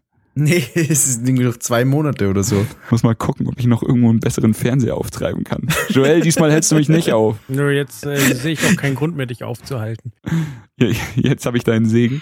Voll. Ja, überleg mal, du wolltest äh, wahrscheinlich Ende 2012 einen 4K-Fernseher kaufen. Und ich habe damals gesagt, investieren noch mal 500 Euro in einen scheiß Fernseher, der scheiß groß ist. Und jetzt überleg mal, was Ja, du da also- an Kohle gespart hast. Alles richtig gemacht, alles richtig gemacht. Was kostet jetzt ein Danke 4K-Fernseher? Mal, es kommt drauf an, ob du einen guten willst oder nicht. Vor allem 2013, 2012 hättest du halt irgendwie einen 42 Zoll gekauft. Richtig. Und jetzt, äh, Wahrscheinlich. jetzt hoffe ich, dass ich irgendwie einen 65 oder 75 Zoll krieg. Schau. Ach, man wächst mit seinen Aufgaben. Absolut. Ähm, äh, generell äh, die, die Xbox One, was ist es? X. X, ja. X, Xbox Ah, One Microsoft X. und Ja? seine, seine Namen, ey, da möchte ich reinschlagen. Definitiv. Ja. Ach. Naja, aber ja, egal. Ähm, auf jeden Fall, die war ja auch äh, vorhanden, oder? Also konnte man da schon was sehen? Gab es auch irgendwie so einen AB-Vergleich? So, ähm, was sagen Sie dazu, dass ähm, Spiele, die, ähm, also keine Ahnung, äh, geht es da nur um größere Auflösung? Gibt es bessere Texturen? Ähm, Wird es Frame, äh, Frameratenprobleme bei den kleineren Konsolen geben? Ich meine, das wird Microsoft jetzt nicht behaupten, aber gab es irgendwelche Anzeichen dafür? Warst du bei der Xbox One X Experience, Chris? Ja, ich war da drin. Okay, cool. Dann kannst du eh davon erzählen. Ah, oder du? Ich habe eh schon so viel geredet in dem Podcast. Okay, dann, dann mache ich einfach. Es gab, es gab quasi so ein kleines Kino, das sie vorbereitet haben, um die Konsole vorzustellen. War sehr bequem zum Sitzen mit Dolby Atmo, war geil. Ähm, Das war wirklich geil. du hast Ich habe, ich habe in diesem, ich, ich lasse dich gleich weiter quatschen. Äh, Ich möchte nur noch mal mein Leid klagen, dass es in München so gut wie kein Dolby Atmo Kino gibt. Das Es gibt eins, das ist scheiße. oder? Ich weiß es nicht. Also ich, ich, ich war in einem, habe eine Demo gesehen und dachte so geil, ey, der Film wird jetzt Wahnsinn mit Dolby Atmo und dann war der Film ganz normal. Madig. Nee, Dol Dolby Atmo war schon echt geil. Und es, es gab auch so Vorher-Nachher-Vergleiche, also Xbox One normal und Xbox One X Spielszenen nebeneinander. Und du, du siehst schon, also viele Spiele, ich glaube über 100 jetzt bekommen ein 4K-Update für die Xbox One X. Und du siehst da schon, finde ich, einen krassen Unterschied. Also was die Texturen angeht, du hast auf jeden Fall die 60 Frames gesichert, sagen sie. Ich weiß, ich hoffe, es bleibt so, aber sie haben ja extra sogar die Entwicklungskits mit äh, Framerate-Zähler ausgestattet. Also das ist schon eine Ansage. Also die, ich glaube, die wollen jetzt wirklich ernst machen, was das angeht. So, weil, wenn man mal so ehrlich ist, dass die letzten Jahre waren eigentlich die Konsolenjahre dieser falschen Versprechungen, dieser, ja, wir machen immer Full, Full HD und immer 60 Frames. Ja, okay, wie, wie Joel schon sagte, 720 mit, mit vielleicht 30 manchmal. Ja. Und jetzt, äh, ich glaube, die, jetzt sagen sie halt so, okay, hands down, das wird jetzt funktionieren, glaubt uns. Und ich bin da auch sehr zuversichtlich. Also alles, was ich bisher auf der X gespielt habe, sah um einiges besser aus, als ich es gewohnt war. Und ich glaube, sie können das Versprechen, das sie gegeben haben, definitiv einlösen. bei der Experience gab's ähm, unter anderem eben auch das neue Assassin's Creed Forza, gab aber auch eben alte Titel wie äh, Gears 4 oder wie ein Titanfall 2 im äh, Singleplayer. Und das ist halt einfach wahnsinnig geil. Das sieht schon richtig, richtig schön aus. Okay. Tomb Raider ja. auch. Vom Red Dead Redemption 2 gab es keine, keine Spur, oder? Ach nee, nee Rockstar lässt Rockstar da. war gar nicht da, oder? Nee, nee, die, lässt, die lassen sich bei sowas nicht blicken. Okay. Ja. Äh, Migi, würdest du denn sagen, dass, dass Microsoft äh, mit der Konsole jetzt, mit der neuen, äh, das Ruder nochmal rumreißen kann oder ist es zu spät? Ich hoffe es, weil es bedeuten würde, dass sie selber wieder mehr Fokus auf Spiele legen können. Also du merkst schon, sie wollen jetzt gerade einfach nur beweisen, dass sie bessere Technik haben als PlayStation mhm. und dabei blieben die Spiele so ein bisschen auf der Strecke, kommt mir zumindest vor.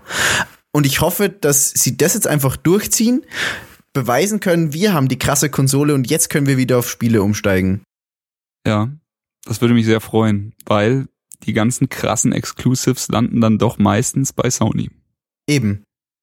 Aber wenn ich äh, einfach nur für solche Titel wie jetzt Monster Hunter einfach dann die Xbox One X habe, die so ein richtiges Monsterfeuerwerk abfeuert, dann dann bin ich da happy mit so. Dann dann habe ich meine Spiele und was die Xbox für mich sehr sehr sehr attraktiv machen äh, wird, ist ich bin PC-Spieler und Konsolenspieler und wenn ich mir jetzt ein Forza, ein Gears oder sowas einfach nur einmal kaufen muss und dann kann ich, dann ruft mich ein Kumpel an und sagt so, hey, komm, wir spielen am PC, komm, komm vorbei, komm, wir spielen Forza. Und ich kann es mit ihm am PC zocken und dann sagt ein anderer Kumpel einen Tag später so, komm, wir, wir spielen hier, wir spielen hier schön auf der Konsole und ich, ich muss mir das Spiel nur einmal kaufen. Das Safe Game ist dasselbe, so mein Charakter ist derselbe und meine Autos ja. sind dieselben. Das ist für mich der, der feucht gewordene äh, Cross-Plattform-Traum. Okay. Jetzt hat ja Microsoft in den letzten Jahren immer darauf hingewiesen, dass sie quasi Cloud-Dienste haben, die Rechenle Rechenleistung abnehmen können. Ist das irgendeiner Form nochmal aufgetaucht oder sagen sie jetzt, ja, wir haben eine neue geile Konsole, das passt schon?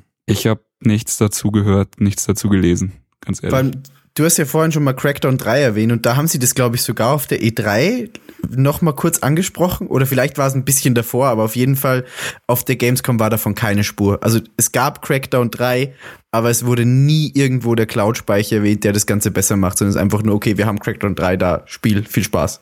Okay. Ja. Und äh, da bin ich vielleicht nicht auf dem aktuellen Stand, aber äh, Sony hat ja ähm, damit geworben, dass sie äh, mit Dave Perry, der früher bei Shiny war, einen, einen Dienst entwickeln, mit dem du ähm, Spiele Spiele ja einfach äh, streamen kannst. Also keine Ahnung, ich habe ein Spiel, ich komme bei einer Stelle nicht weiter und frage Miggy, ob er mir helfen kann und der kann einfach sich auf bei mir drauf connecten und kann weiter zocken, obwohl er das Spiel gar nicht installiert hat. Äh, gibt's das mittlerweile oder äh, kommt es noch oder wie ist da der Stand? Dude, äh, kein Plan. Also ich weiß, ich, ich habe die damals gesehen, als sie das angekündigt haben. Und ich dachte so, hm, ja, das wäre geil. Und dann haben sie hier mal davon geredet, da mal davon geredet, aber ich weiß nicht. Oh, ich weiß, ey, selbst wenn es das jetzt schon gibt, dann habe ich es nicht mitgekriegt. Oder man hat einfach nie wieder was davon gehört. Ja, ich bin, ich bin da genau gleich ratlos wie du. Es, für mich ist es im Äther verschwunden. Also so, ey, ey A, es gibt's jetzt, dann frage ich mich, also vielleicht habe ich da auch einfach jetzt großartig nicht viel PlayStation News verfolgt oder sowas. Und B, man, man hat das einfach nie weitergemacht und keine Ahnung. Also ich, ich saß halt immer davor und habe halt gesagt, so, die verarschen die Leute, wie soll das funktionieren? So, also äh, ja. sie soll mich gerne eines Besseren belehren, aber ich meine, wir hocken jetzt hier beide, äh, alle drei vor unseren äh, Rechnern und haben schon bei Audio, wir verschicken nur komprimiertes Audio und haben schon Delay wie die Hölle. Wie wollen die denn bitte 4K-Inhalte mit äh, durch die Gegend streamen? So, was soll das? Und ich meine, es ist, ist kein kein Video, so, also klar, bei Netflix, die schaffen auch 4K-Inhalte, so, aber die buffern halt so, aber es ist nicht so, dass du mit deinem Funkcontroller irgendwo hockst, das dann einmal quer durchs Land geschickt wird und dann super schnell reagiert, so. Es gibt einfach zu viele Spiele, die zu zeitproblematisch sind, als dass das funktionieren könnte.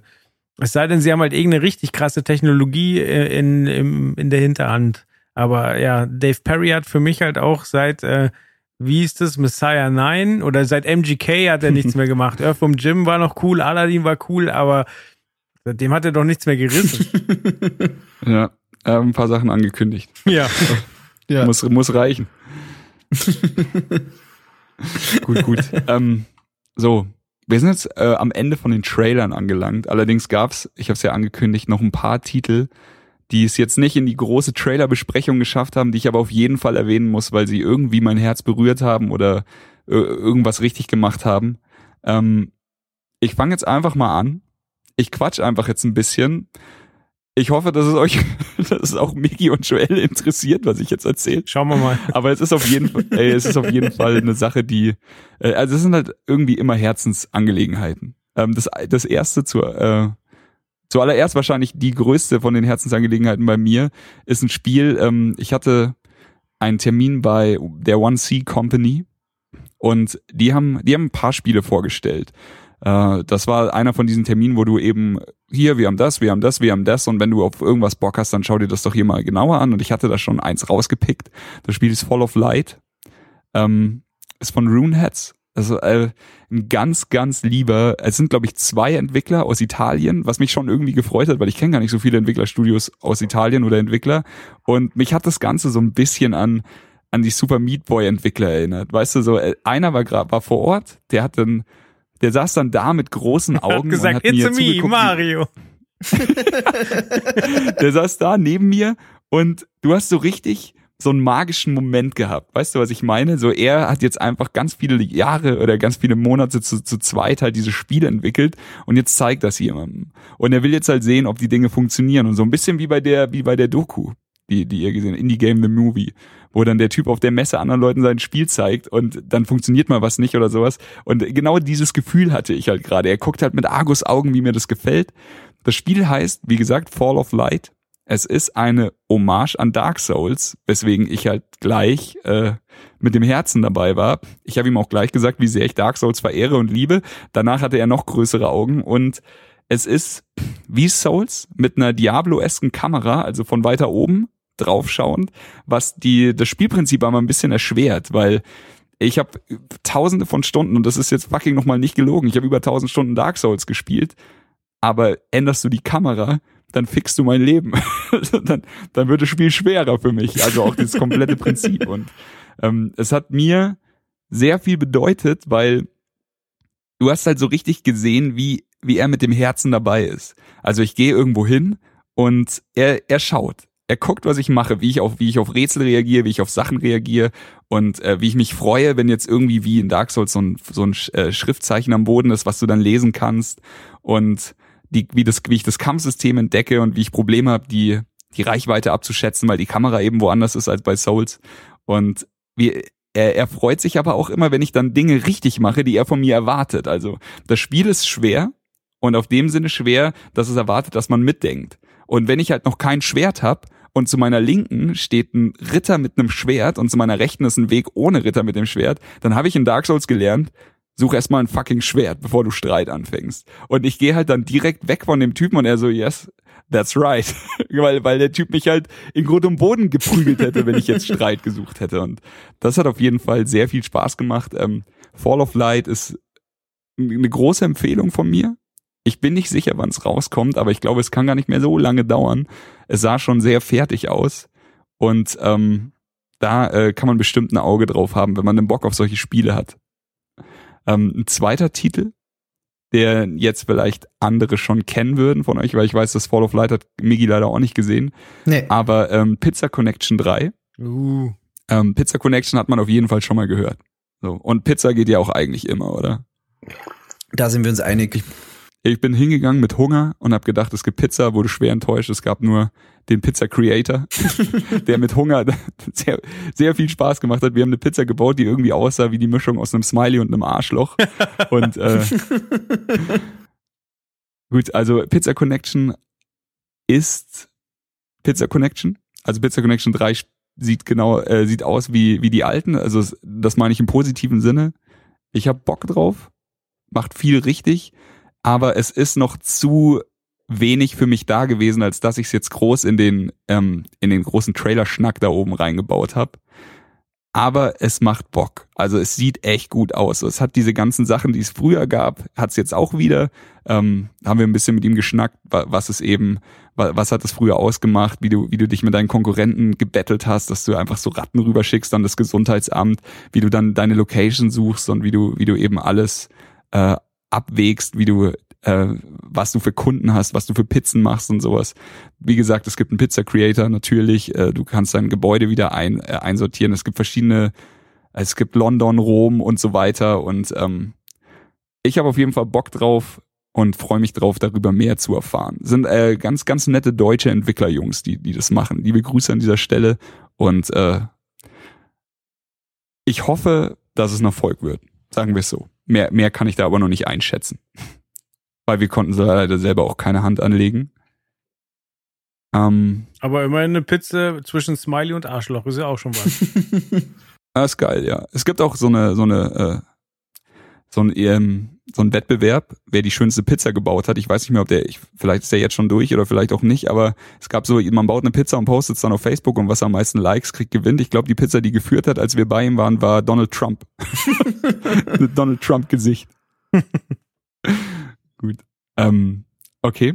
Das waren auf jeden Fall die, die äh, etwas größeren Titel, die es noch nicht bei uns reingeschafft haben. Und jetzt am letzten Messetag nach der, nach der Rocket Beans Party jedes Jahr gibt's für uns eigentlich, also die meisten gehen dann schon gar nicht mehr auf die Messe. Ich glaube, bei uns waren auch von den, von der ganzen Hardcore-Messe-Gang hat's am, am Samstag dann keiner mehr auf die Messe geschafft. Nur du oder? und Steffi waren noch auf der Messe, alle anderen waren zu kaputt. Richtig. Ja, zu Recht. Die Party war der Wahnsinn. Definitiv. Aber ähm, auf jeden Fall, was Steffi und ich am letzten Messetag machen, das ist auch schon Tradition, ist, wir gehen auf die Messe, meistens ein paar Stunden zu spät, weil wir halt erst so um 5 Uhr ins Bett kommen oder so. Und dann gehen wir in die Indie-Booth-Area. Also das ist einfach eine Halle, die, der untere Teil von einer Halle, in der ein kleiner Bereich abgesteckt ist, wo wirklich nur Indie-Spiele vorgestellt werden. Und das ist dann halt auch, so wie die Messe vielleicht in den ersten ein, zwei Jahren war. Du hast halt Entwickler, die neben dem Fernseher sitzen, dann steht da eine Couch und dann kannst du dich da hinsetzen, mit den Entwicklern quatschen und die erklären dir halt was über, über ihr Indie-Game so. Und der Andrang ist halt einfach beim Assassin's Creed und im Call of Duty und nicht bei diesem Spiel und deswegen macht's halt vielleicht auch so viel Spaß, dann da rumzuhängen und die Messe ausklingen zu lassen, weil den letzten Messetag nicht mitnehmen wäre keine Alternative, aber ich will ihn auch nicht in, in vollen Hallen genießen. Deswegen ähm, haben wir uns dann in die Indie in die Indie Area bewegt und haben einen Titel gefunden, der mein Herz auch fucking nochmal im Sturm erobert hat, dafür, dass es ein scheiß Indie-Game ist. Aber der Titel heißt I Hate Running Backwards. Ich weiß nicht, ob man jemals davon gehört hat. Ich hatte den Titel nicht gehört, aber ich hatte schon Bilder davon gesehen. Und zwar bei irgendeiner Nintendo Direct, glaube ich, war das. Also es war, oder bei irgendeiner E3-Geschichte. Es ist Serious Sam-esque. Es ist ähm, ein, ein Spiel, bei dem man vom unteren Ende des Bildschirms zum oberen Ende läuft, rückwärts natürlich, und die ganze Zeit ballert. Also man ist die ganze Zeit am Laufen und man ist die ganze Zeit am Schießen. Man schießt halt Gegnerhorden ab, die von unten nach oben laufen. Es ist Koop, das heißt äh, wundervoll gemacht für die Switch und es wird in diesem Fall auf der Switch released werden. Das heißt, Miggy, wir sind auf jeden Fall am Start. Sehr gut. Und ähm, es ist random generated. Das heißt, die Level sind immer, also man hat einen Stil, sagen wir jetzt mal Wüste, das wird sich nicht ändern, aber wie das Level aussieht, ist random generated, man läuft und zwischen diesen Leveln kommen dann immer Bossgegner und sowas und es ist so ein richtig schönes oldschooliges Baller-Game. Es geht super schnell von der Hand, wenn man verreckt, was andauernd passieren wird, das Spiel ist monsterschwer dann kann man sofort wieder einsteigen und halt äh, die nächste Runde versuchen und sowas. Und das ist, äh, ist sehr motivierend. Es hat sehr viel Spaß gemacht. Die Entwickler waren super nett. Ich freue mich sehr, dass ein Spiel wie das, was halt nicht Nintendo ist und nicht nur äh, kunterbunte ähm, Kinderwelt oder sowas ist, halt auf die Switch schafft. Die Switch hat gesagt, wir haben Bock auf das Ding und äh, die wollen denen keine, keine Steine in den Weg legen, hat der Entwickler gesagt. Entwickler ist äh, Binks Interactive, wenn ich das richtig gesehen habe, aus Kroatien. Und ähm, auf jeden Fall für mich das Indie-Spiel der Messe. So, ich muss jetzt mal ganz kurz was, was abklären. Hast du Bock? ich hole jetzt noch ganz kurz meine Frau ans Mikro. Ich versuche es jedenfalls. Ich hoffe, dass man, dass man das gut hört. Und sie erzählt von ihrem Indie-Spiel der Messe, weil wir haben noch einen Titel gefunden, heißt Staxel. Und das ist fucking nochmal wie für sie gemacht. Ja, das muss Steffi erzählen, da hast du recht. Wer ist denn da? Der Miggi und der Joel. Aber ja. die höre ich jetzt gar nicht. Red einfach, warte, ich gebe dir ein. Steffi redet nicht mit jedem. Wer ist das? Der Jonas. Nein, Hallo. nicht. Hi Steffi. Hi. Hi. Ich muss euch jetzt davon erzählen, weil ihr wart alle nicht da und es waren, also ich habe es gesehen und ich habe es geliebt. Und das äh, Stexel ist so, ein, so eine Mischung aus Minecraft und Stardew Valley. Also und ich lieb ja so Farmspiele wie, wie Animal Crossing und wo man so einfach nicht sterben kann, wo alles gut läuft. Und ähm, es ist tatsächlich so, es sieht aus wie Minecraft und du musst aber auch Felder anbauen und du musst sie wirklich gießen und äh, zu bestimmten Jahreszeiten Sachen anbauen, hast von deinen Bewohnern Quests. Wenn du alles gut machst, kriegst du verschiedene Tiere und ähm, der, der Tag verläuft so, die, die Leute im Supermarkt sind zum Beispiel auch dann nur da oder der, der Bürgermeister, wenn halt die Zeit ist, wo er gerade arbeitet. Ansonsten läuft er halt irgendwo in seinem Haus rum. Ja, und es macht, es macht mega viel Spaß. Man kann es Koop spielen, man kann es aber auch alleine spielen. Man hat ein nettes Intro, wo man lernt, wie es funktioniert. Und ähm, es ist einfach mega gut zum Entspannen und ähm, einfach, man, man stirbt ja nicht, es kann nichts passieren, es kann nur gut gehen. Und es macht so richtig positive Laune. Genau, Stexel. Merk ich weiß aber noch nicht, ob's, wann es rauskommt. Ähm, ich hoffe bald. also Leute, merkt euch das. Genau, soll ich's buchstabieren? Hau rein. Also S-T-A-X-E-L. Perfekt. Yay. also wenn, wenn ihr Frauen glücklich machen wollt, dann äh, besorgt euch dieses Spiel und spielt's Koop. Ja, das, allein, das allein aus der Begeisterung Fall. von Steffi hört man schon raus, dass es einfach ein gutes Spiel ist. Also die Begeisterung, glaube ich, ist nicht von ungefähr. Wir hatten uns einfach vor kurzem drüber unterhalten, ob sowas nicht gibt. Und ähm, Stardew Valley ist ja auf jeden Fall ein Anwärter dafür, aber Stardew Valley kann man halt momentan auch nur mit Mods, äh, mit Modding halt Koop spielen ja. und deswegen war das ein bisschen blöd. Also haben wir gesagt, schauen wir uns das mal an. Und das ist halt tatsächlich, es hat halt so viel Mechaniken von Minecraft, von Stardew Valley, nur halt ohne dieses Zeitmanagement. Und ey, wir, wir sind echt hin, hatten noch so zehn Minuten Zeit, bevor wir zu unserem Zug mussten. Und dann, boah, was ist das denn krass? Und Steffi sofort Sterne in den Augen gehabt, hin mit den Entwicklern gequatscht und dann noch kurz, äh, wir haben jetzt auch äh, eine Review-Version bekommen, die wir uns jetzt anschauen werden. Und ja, more to come. Vielleicht in einem anderen Podcast, dann erzählt Steffi dann ausführlich davon. Das Einzige, was ich noch weiß, ist, dass es ein Crafting-System gibt zum Kochen zum Beispiel. Wenn ich ihn richtig verstanden habe, dann ist es nicht nur in welche in Boxen schmeißen und dann kommt das Gericht raus, sondern man muss es dann wahrscheinlich auch tatsächlich richtig zubereiten im Spiel. Wenn wenn das der Fall ist, ich wie gesagt, soweit bin ich noch nicht, dann wäre ich mega begeistert, wenn man da tatsächlich wirklich kochen müsste. Das wäre der Hammer.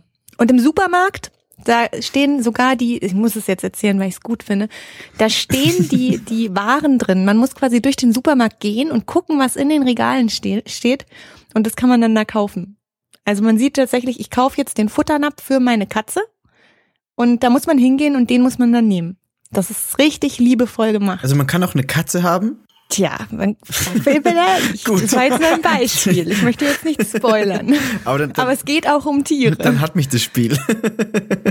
Ja, du kannst, äh, dann wird es dich vielleicht kriegen. Ich möchte ein Lob dafür, dass ich mich zurückgehalten habe und bei dem Satz, äh, wer Frauen glücklich machen will, der kauft sich dieses Spiel weder was Dummes noch was Perverses gesagt habe.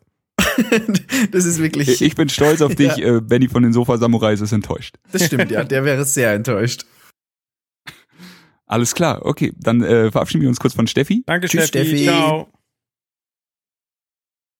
Warte, warte, warte. Gibt noch einen Klaps klar, auf das den war jetzt etwas spontan, weil Gut gemacht, Warte, Schatz. warte, warte. Clap. So, jetzt Sandwich machen. Gut, ich schlafe heute auf der Couch. Ja, wahrscheinlich. Ja. Wie schlimm das ist, ja. kommt darauf an, wie, wie sehr deine Switch geladen ist. Das hast du schön formuliert so. Jetzt gerade aber auch Switch äh, echt eine Hochphase so. Äh, Sonic Mania, du hast es vorhin schon angesprochen.